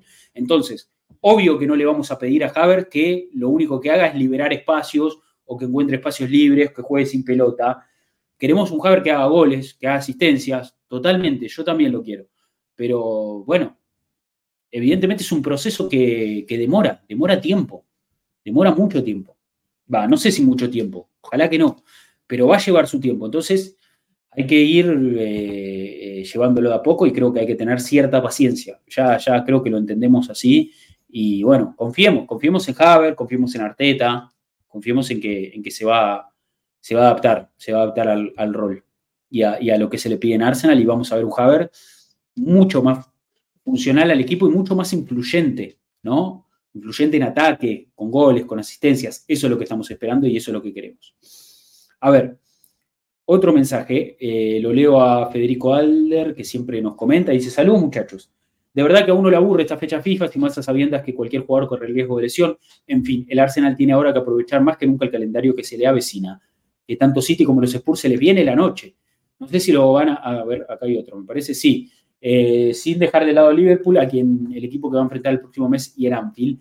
y ya queda poco para el próximo mercado de pases. Una fuerte de David Luis y lo último, lo de Neves, que particularmente me cuadra más, ya que el primero lo veo casi imposible. Dice Federico, sí, bueno, hay algunos rumores de fichajes. Y dice, no sé si lo van a comentar, pero me parece que a estas alturas seguir llorando por el tema Randall es un despropósito. Arteta siempre quiso a Raya como su arquero uno, incluso eh, cuando el Brentford, antes que el Brentford ascienda, lo cual no significa que no se le reconozca lo de Aaron. Sí, el tema, a ver, el tema Randall Raya ya está, chicos. Ya está recontra zanjado, lo podemos retomar en algún momento si hay algo para comentar, pero, pero ahora, en fecha FIFA, si nos ponemos a hablar de Randall Raya, me parece que estamos, estamos cualquiera, así que eh, nada. Eh, ya se habló del tema de la entrevista del papá de Rampo, no sé si me lo perdí en un stream pasado, dice RGB. Lo hablamos un poquito con Diego, con, La Torre, lo hablamos un poquito con, La Torre, va un poquito, no, bastante, hablamos del tema. Eh, así que lo pueden ir a revisar porque está en YouTube, lo pueden ir a ver ahí y, hablamos un poquito de eso. Eh, Iceman no llegó rompiendo la primera temporada ni el mismo Henry. Paciencia, dice Omar.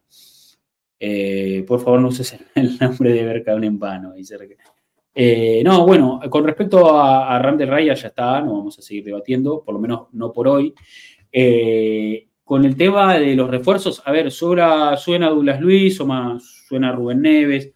Yo creo que al Arsenal le puede, le puede venir bien un, mediocampista. Ahí Mauro les pasó el, stream de la torre. No lo vayan a ver ahora, quédense que terminamos el stream, después lo pueden ver. Eh, y, creo que el Arsenal, no sé si va a contratar a alguien en, el mercado de, invierno. A ver, creo que va a depender más de alguna salida, de algún movimiento. Si, el club libera algún cupo, si hace alguna buena venta, quizás pueda reinvertir esa plata para traer a alguien. Yo creo que la inversión grande ya se hizo y que el Arsenal, los refuerzos del Arsenal para este mercado van a ser sin duda los jugadores que se recuperen de lesiones. Thomas Partey, Timber, Odegar, Gabriel Jesús, Smith Rowe. Eh, nada, yo creo que, va a venir más por ahí. El tema es a quién vender, claro. Eh, opinión sobre Smith Rowe puede ser el mejor del equipo. Sí, bueno, por eso, ya, yo creo que Arsenal tiene que apuntar a, recuperar esos talentos que tiene mermado por lesiones o jugadores que, no están en la dinámica hoy. Yo creo que hoy, hoy, Arsenal tiene que apuntar a eso, a tener sano a todo su plantel. Cuando Arsenal tenga sano a todo su plantel, va, va, va a tener mucho más recursos de lo que tiene ahora. Y ahora es un equipo, un, equipo que tiene profundidad, que tiene perfiles, que puede armar distintas, eh, distintas estructuras, distintos esquemas. Hemos visto un Arsenal que si juega con Enquetia de 9 es una cosa, si juega con Trozar es otra. En el mediocampo lo mismo, dependiendo si Ray juega en la base, si juega más de, interior. Bueno, yo creo que hay que apuntar a eso. No creo que llegue nadie, o sea, o, por lo menos suena muy difícil. Veremos qué pasa pero no creo que, llegue nadie en cuanto a, refuerzos. Y después la pelea de la Premier, eh, bueno, se viene una fecha muy importante. Le pongo muchas fichas al, City Liverpool. Me voy a levantar temprano para verlo, me voy a levantar para ver el partido y, bueno, le ponemos mucha ficha a eso. Eh, veremos qué, qué, pasa el sábado en una fecha que nos puede dejar punteros. A ver, si ellos empatan, nosotros ganamos. No, ponemos punteros únicos, estaría bueno, estaría bueno. No me interesa tanto igual que el Arsenal esté puntero, porque el campeonato pasado estuvimos puntero 248 días y después nos quedamos con las manos vacías. Eh, así que no me, no me quita el sueño ver al Arsenal en la cima de la tabla. Sí que me parece importante, o sea, si el Arsenal se ubica puntero al término de esta fecha que viene ahora, bueno, ya encarás la próxima fecha desde otra posición, ya te da cierto aire para seguir peleando arriba. Lo importante es, estar ahí, en, esos primeros tres puestos, con un margen de uno, dos puntos, tres puntos, estar ahí y de llegar a fin de año con, con chances concretas de seguir peleando el campeonato. Y lógicamente, como digo, con muchos jugadores sanos, esos tienen que ser tus refuerzos para encarar la final, el final del campeonato con todo el material disponible y decir, bueno, tengo todo a mi servicio, o sea, Carteta diga, puedo armar el equipo que se me canta, dependiendo del rival, dependiendo del contexto, dependiendo de los momentos, qué jugador está mejor, a quién veo mejor en los entrenamientos. A eso es lo que hay que apuntar. A eso es lo que hay que apuntar. Esperamos un empate entre City y Liverpool, totalmente, Omar. Eh, Milan y Roma quieren a Kiber a préstamo. Yo no creo que salga nadie tampoco. Quizás Fabio Vieira ahí que se está rumoreando, quizás hay alguna cosa, pero no sé. No sé. Bueno, eh, había una pregunta, una pregunta más de mi amigo Javo de mi amigo Javo Zurita, creo.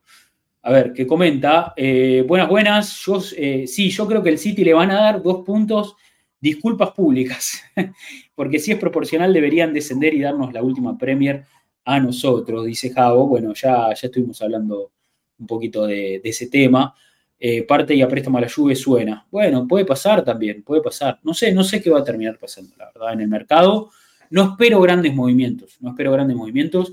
Lo que sí, a ver, eh, confiamos en, nuestro área deportiva que está bien gestionada por, por estos momentos. Eh, Edu recibió un premio, lo, comentaron ustedes ahí, recibió un premio. Eh, creo que el diario Tutto Sport de Italia lo premió como el mejor deportivo, director deportivo de Europa, ¿no? Algo así. Bueno, a ver, está bien, son reconocimientos, yo, yo creo que no significan tanto, pero, pero está bien que, suceda.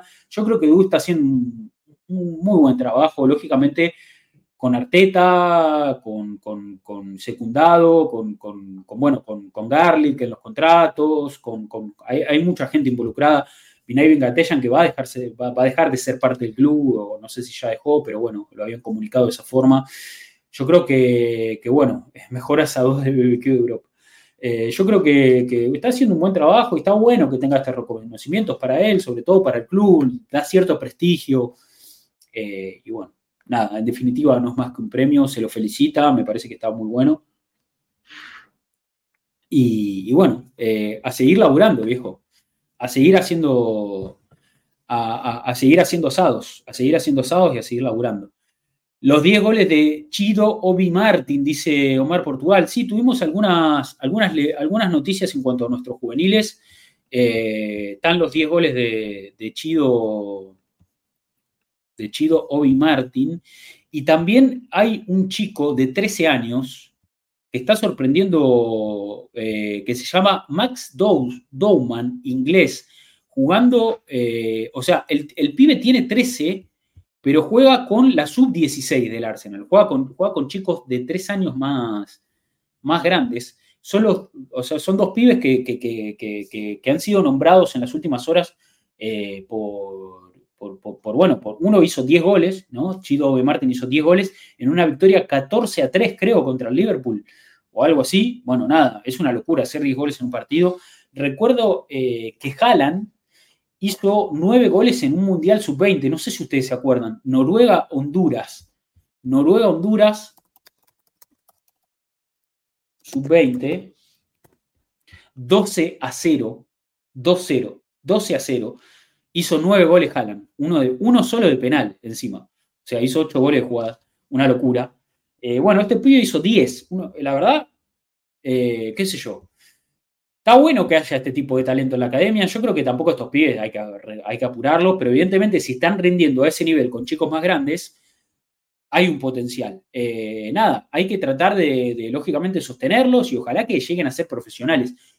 Yo les digo la verdad, o sea, no, no conozco mucho la interna del camino a ser futbolista profesional en Inglaterra y cómo funciona el sistema de, el sistema el juvenil, ¿no? En, Inglaterra, pero está, o sea, estos chicos todavía están lejos de ser profesionales y hay que llevarlos de a poco. O sea, está bien si el club puede eh, estar lógicamente encima de ellos para, para, eh, para cuidarlos, para, para, que el futuro lógicamente esté ligado a Arsenal de estos chicos, que no se vayan a, otros clubes, pero hay que tener paciencia, no nos volvamos locos, no pensemos que este pibe va, va a debutar este año, ni mucho menos eh, tengámosle paciencia a este tipo de cosas. Está bueno, está bueno que se hablen estas cosas, son divertidas, pero los, podemos ver los 10 goles también si quieren, vamos a ver los 10 goles eh, y los vemos y no pasa nada, pero, pero bueno.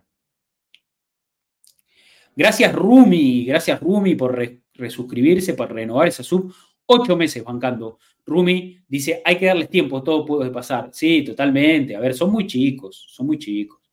Todavía son muy chicos. Bueno, vamos a ver, los, 10 goles de, Chido y Martín, si, si tienen ganas, porque ustedes lo pidieron. Sobre todo hay que ver cómo reacciona la cabeza. Claro, a ver, son muy chiquitos, boludo. Vamos a ver los goles de, Chido, de Chido Obi Martin.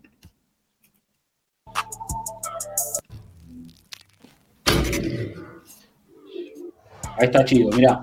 A ver, Para empezar, Chido le saca dos cabezas a todo. Fíjate la diferencia de altura de Chido con este muchachito de acá, con este muchachito de acá, con este, con este chiquito de acá. O sea, para empezar, el eh, Chido ya está una cabeza arriba de todo el mundo, ¿no? Tiene un físico diferente, dice Nico. Sí, sí, ya para empezar está una cabeza de cualquiera. Eh, bueno, vamos a los goles. Mirá. O sea, no entra con la pelota bajo el arco porque, no sé, porque, porque, porque le dio paja, porque tranquilamente podría haber entrado. Extremo izquierdo parece ser, ¿no? Patas largas, sí. Mirá. Claro, hace lo que se le canta luego. Mirá, entró con la pelota dentro de la.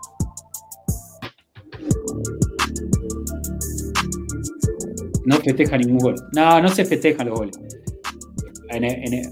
menos cuando haces 10.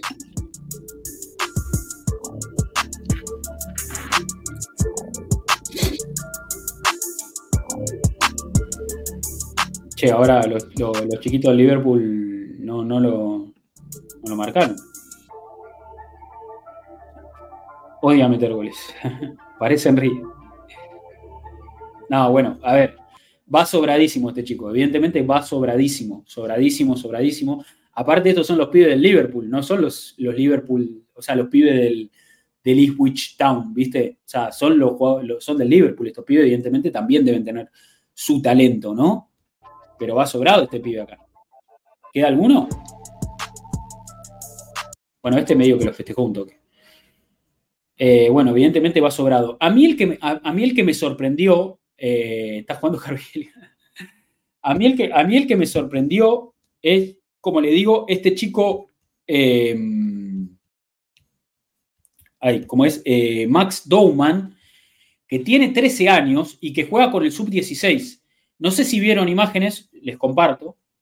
Les comparto. Eh, creo que metió dos goles y tres asistencias en ese partido. Puede ser, ¿eh? pero la verdad que este pibe sí me impresionó. Porque aparte, acá hay otro nivel, me parece que, había otro nivel competitivo, y destaca mucho, boludo, para tener 13 años. Con pibes de 16 años, destaca mucho, ¿eh? Destaca mucho. A ver.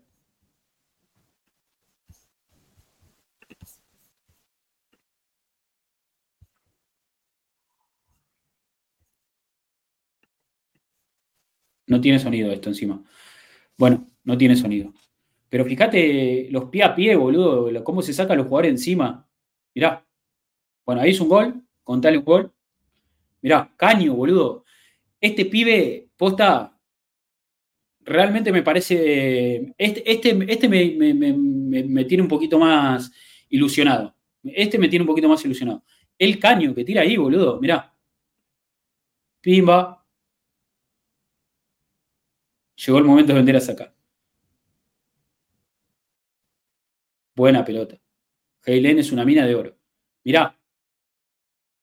No se la puede. Caño, otro caño más, tiro. Van dos caños. Bueno, lo corta con falta. Tres caños.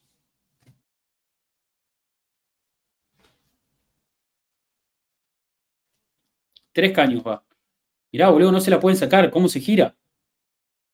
No, no, la verdad que me parece, me parece muy bueno este pibe. ¿eh? No estoy descubriendo nada. A ver.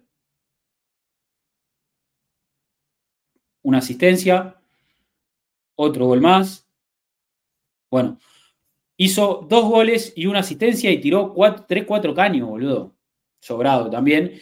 Que nada, para tener 13 años, 13 años, eh, y jugar con chicos de 16, me parece me parece muy destacado, muy destacado de su parte. En el caso de, de, Chido Obi Martin, eh, él eh, hizo 10 goles en el partido de los sub-16, 14 a 3. Eh, bueno, y los otros goles los habrá hecho Max, el amigo Max Dowman, ¿no? bueno, nada, dos joyitas de la academia, dos joyitas de la academia. Todavía no vimos a Leo Meso en acción. Eso de Leo Meso fue terrible, boludo. Terrible. Yo aquí esperando a Patiño, dice más Portugal. Patiño la, temporada que viene tiene que empezar a tener rodaje en Arsenal. ¿eh? Patiño la temporada que viene tiene que empezar a contar. tiene que empezar a contar en Arsenal. Bueno, se termina el stream, se termina un nuevo episodio del podcast. A ver, eh, hablemos, un poquito, hablemos un poquito de este espacio eh, y cómo viene la mano. Bueno, esta semana tenemos, vuelve la Premier el sábado. El, el sábado, como dijimos, podemos hacer súper super tarde de Premier. Ojalá que con victoria del Arsenal, ojalá que con algún resultado que nos, que nos favorezca en City-Liverpool y bueno, tenemos también Chelsea, Chelsea Newcastle, podemos hacer un lindo sábado de Premier, si les parece. Eh, alto sábado, dice el Google, perdón, acá me voy a acomodar esto, perdón. Eh, sábado, Omar Portugal. Bueno, nada, estamos para el sábado, podemos eh, armar alguna cosita. Vemos si en la semana podemos sumar algún espacio. Yo tengo laburo esta semana, así que no prometo nada. Vamos a ver cómo nos acomodamos. Y para la próxima semana tengo ganas, tengo ganas de probar algo. Para la próxima semana tengo ganas de probar algo, pero lo comunicaré en su momento. No lo voy a decir ahora. No lo voy a decir ahora. Eh, no lo voy a decir ahora. Así que tengo ganas de probar algo, después vamos, vamos viendo cómo, cómo pinta, cómo pinta. Creo que la próxima semana vamos a tener eh, Premier entre semana, o no sé si hay,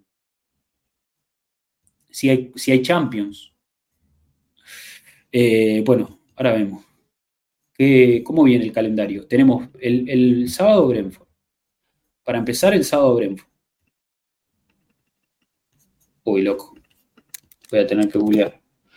Yo con noticias, ya con noticias de la afiliación del City. No, no hay Champions, No, no, eso va a llevar tiempo, eso va a llevar tiempo. No lo esperemos porque no va. Predicción de partidos.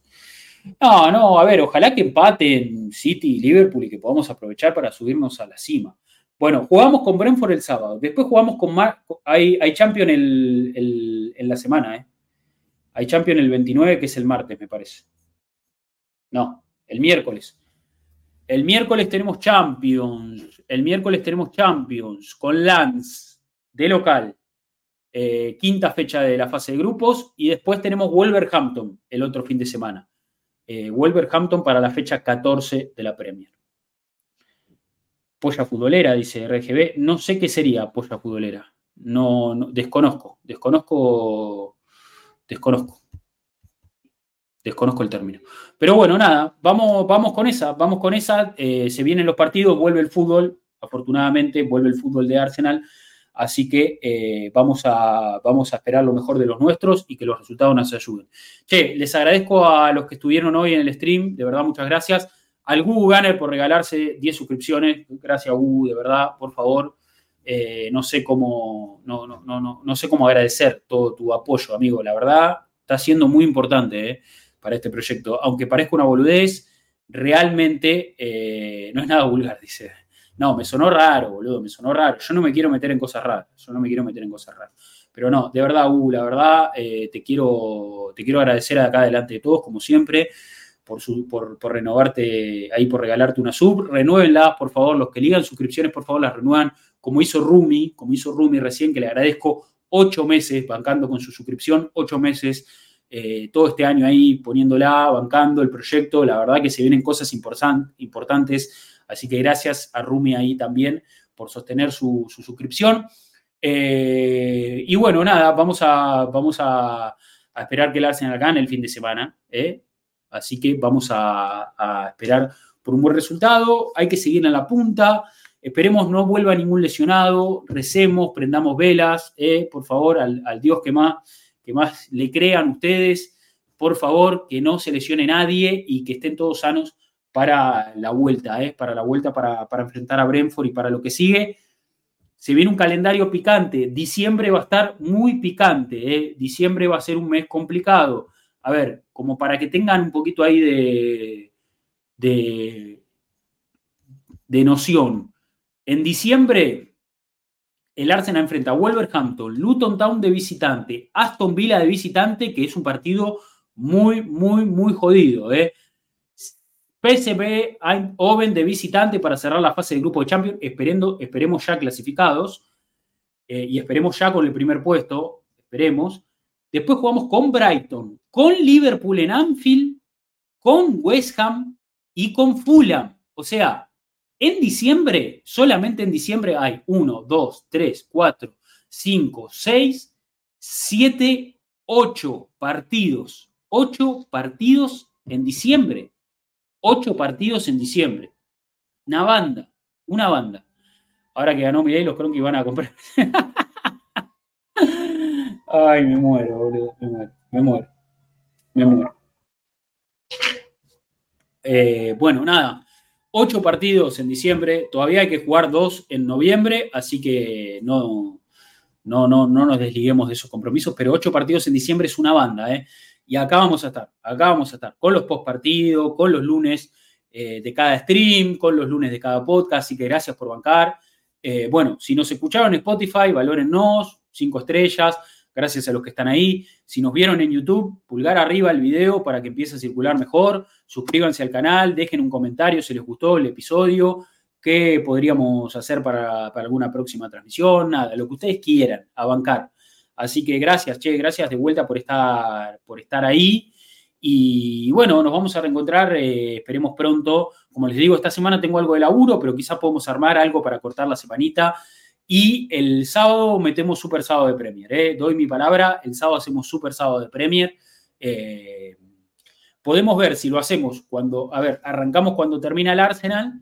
Eh, el Arsenal igual es el último partido del día, ¿no? El Arsenal es el último partido del día. No hay nada después de Arsenal, o sí. Fecha 12. No, fecha 13. No, claro. Bueno, el Arsenal cierra la jornada del sábado. Está bien, termina el Arsenal, arrancamos el sábado y hacemos, y hacemos todo el repaso. Y hacemos todo el repaso. Entonces, eso ya queda, quedamos comprometidos eh, y vemos, bueno, en la semana si encontramos algún espacio más. Pero gracias, gracias a ustedes por bancar. Y eh, nada, venimos con todo. Eh. Vamos a cerrar el año, les prometo que vamos a cerrar el año muy arriba y tengo, tengo ganas de, un 2024 donde rompamos todo. Tenemos que romper todo, tenemos que romper todo. Eh, así que nada, gracias, gracias por estar.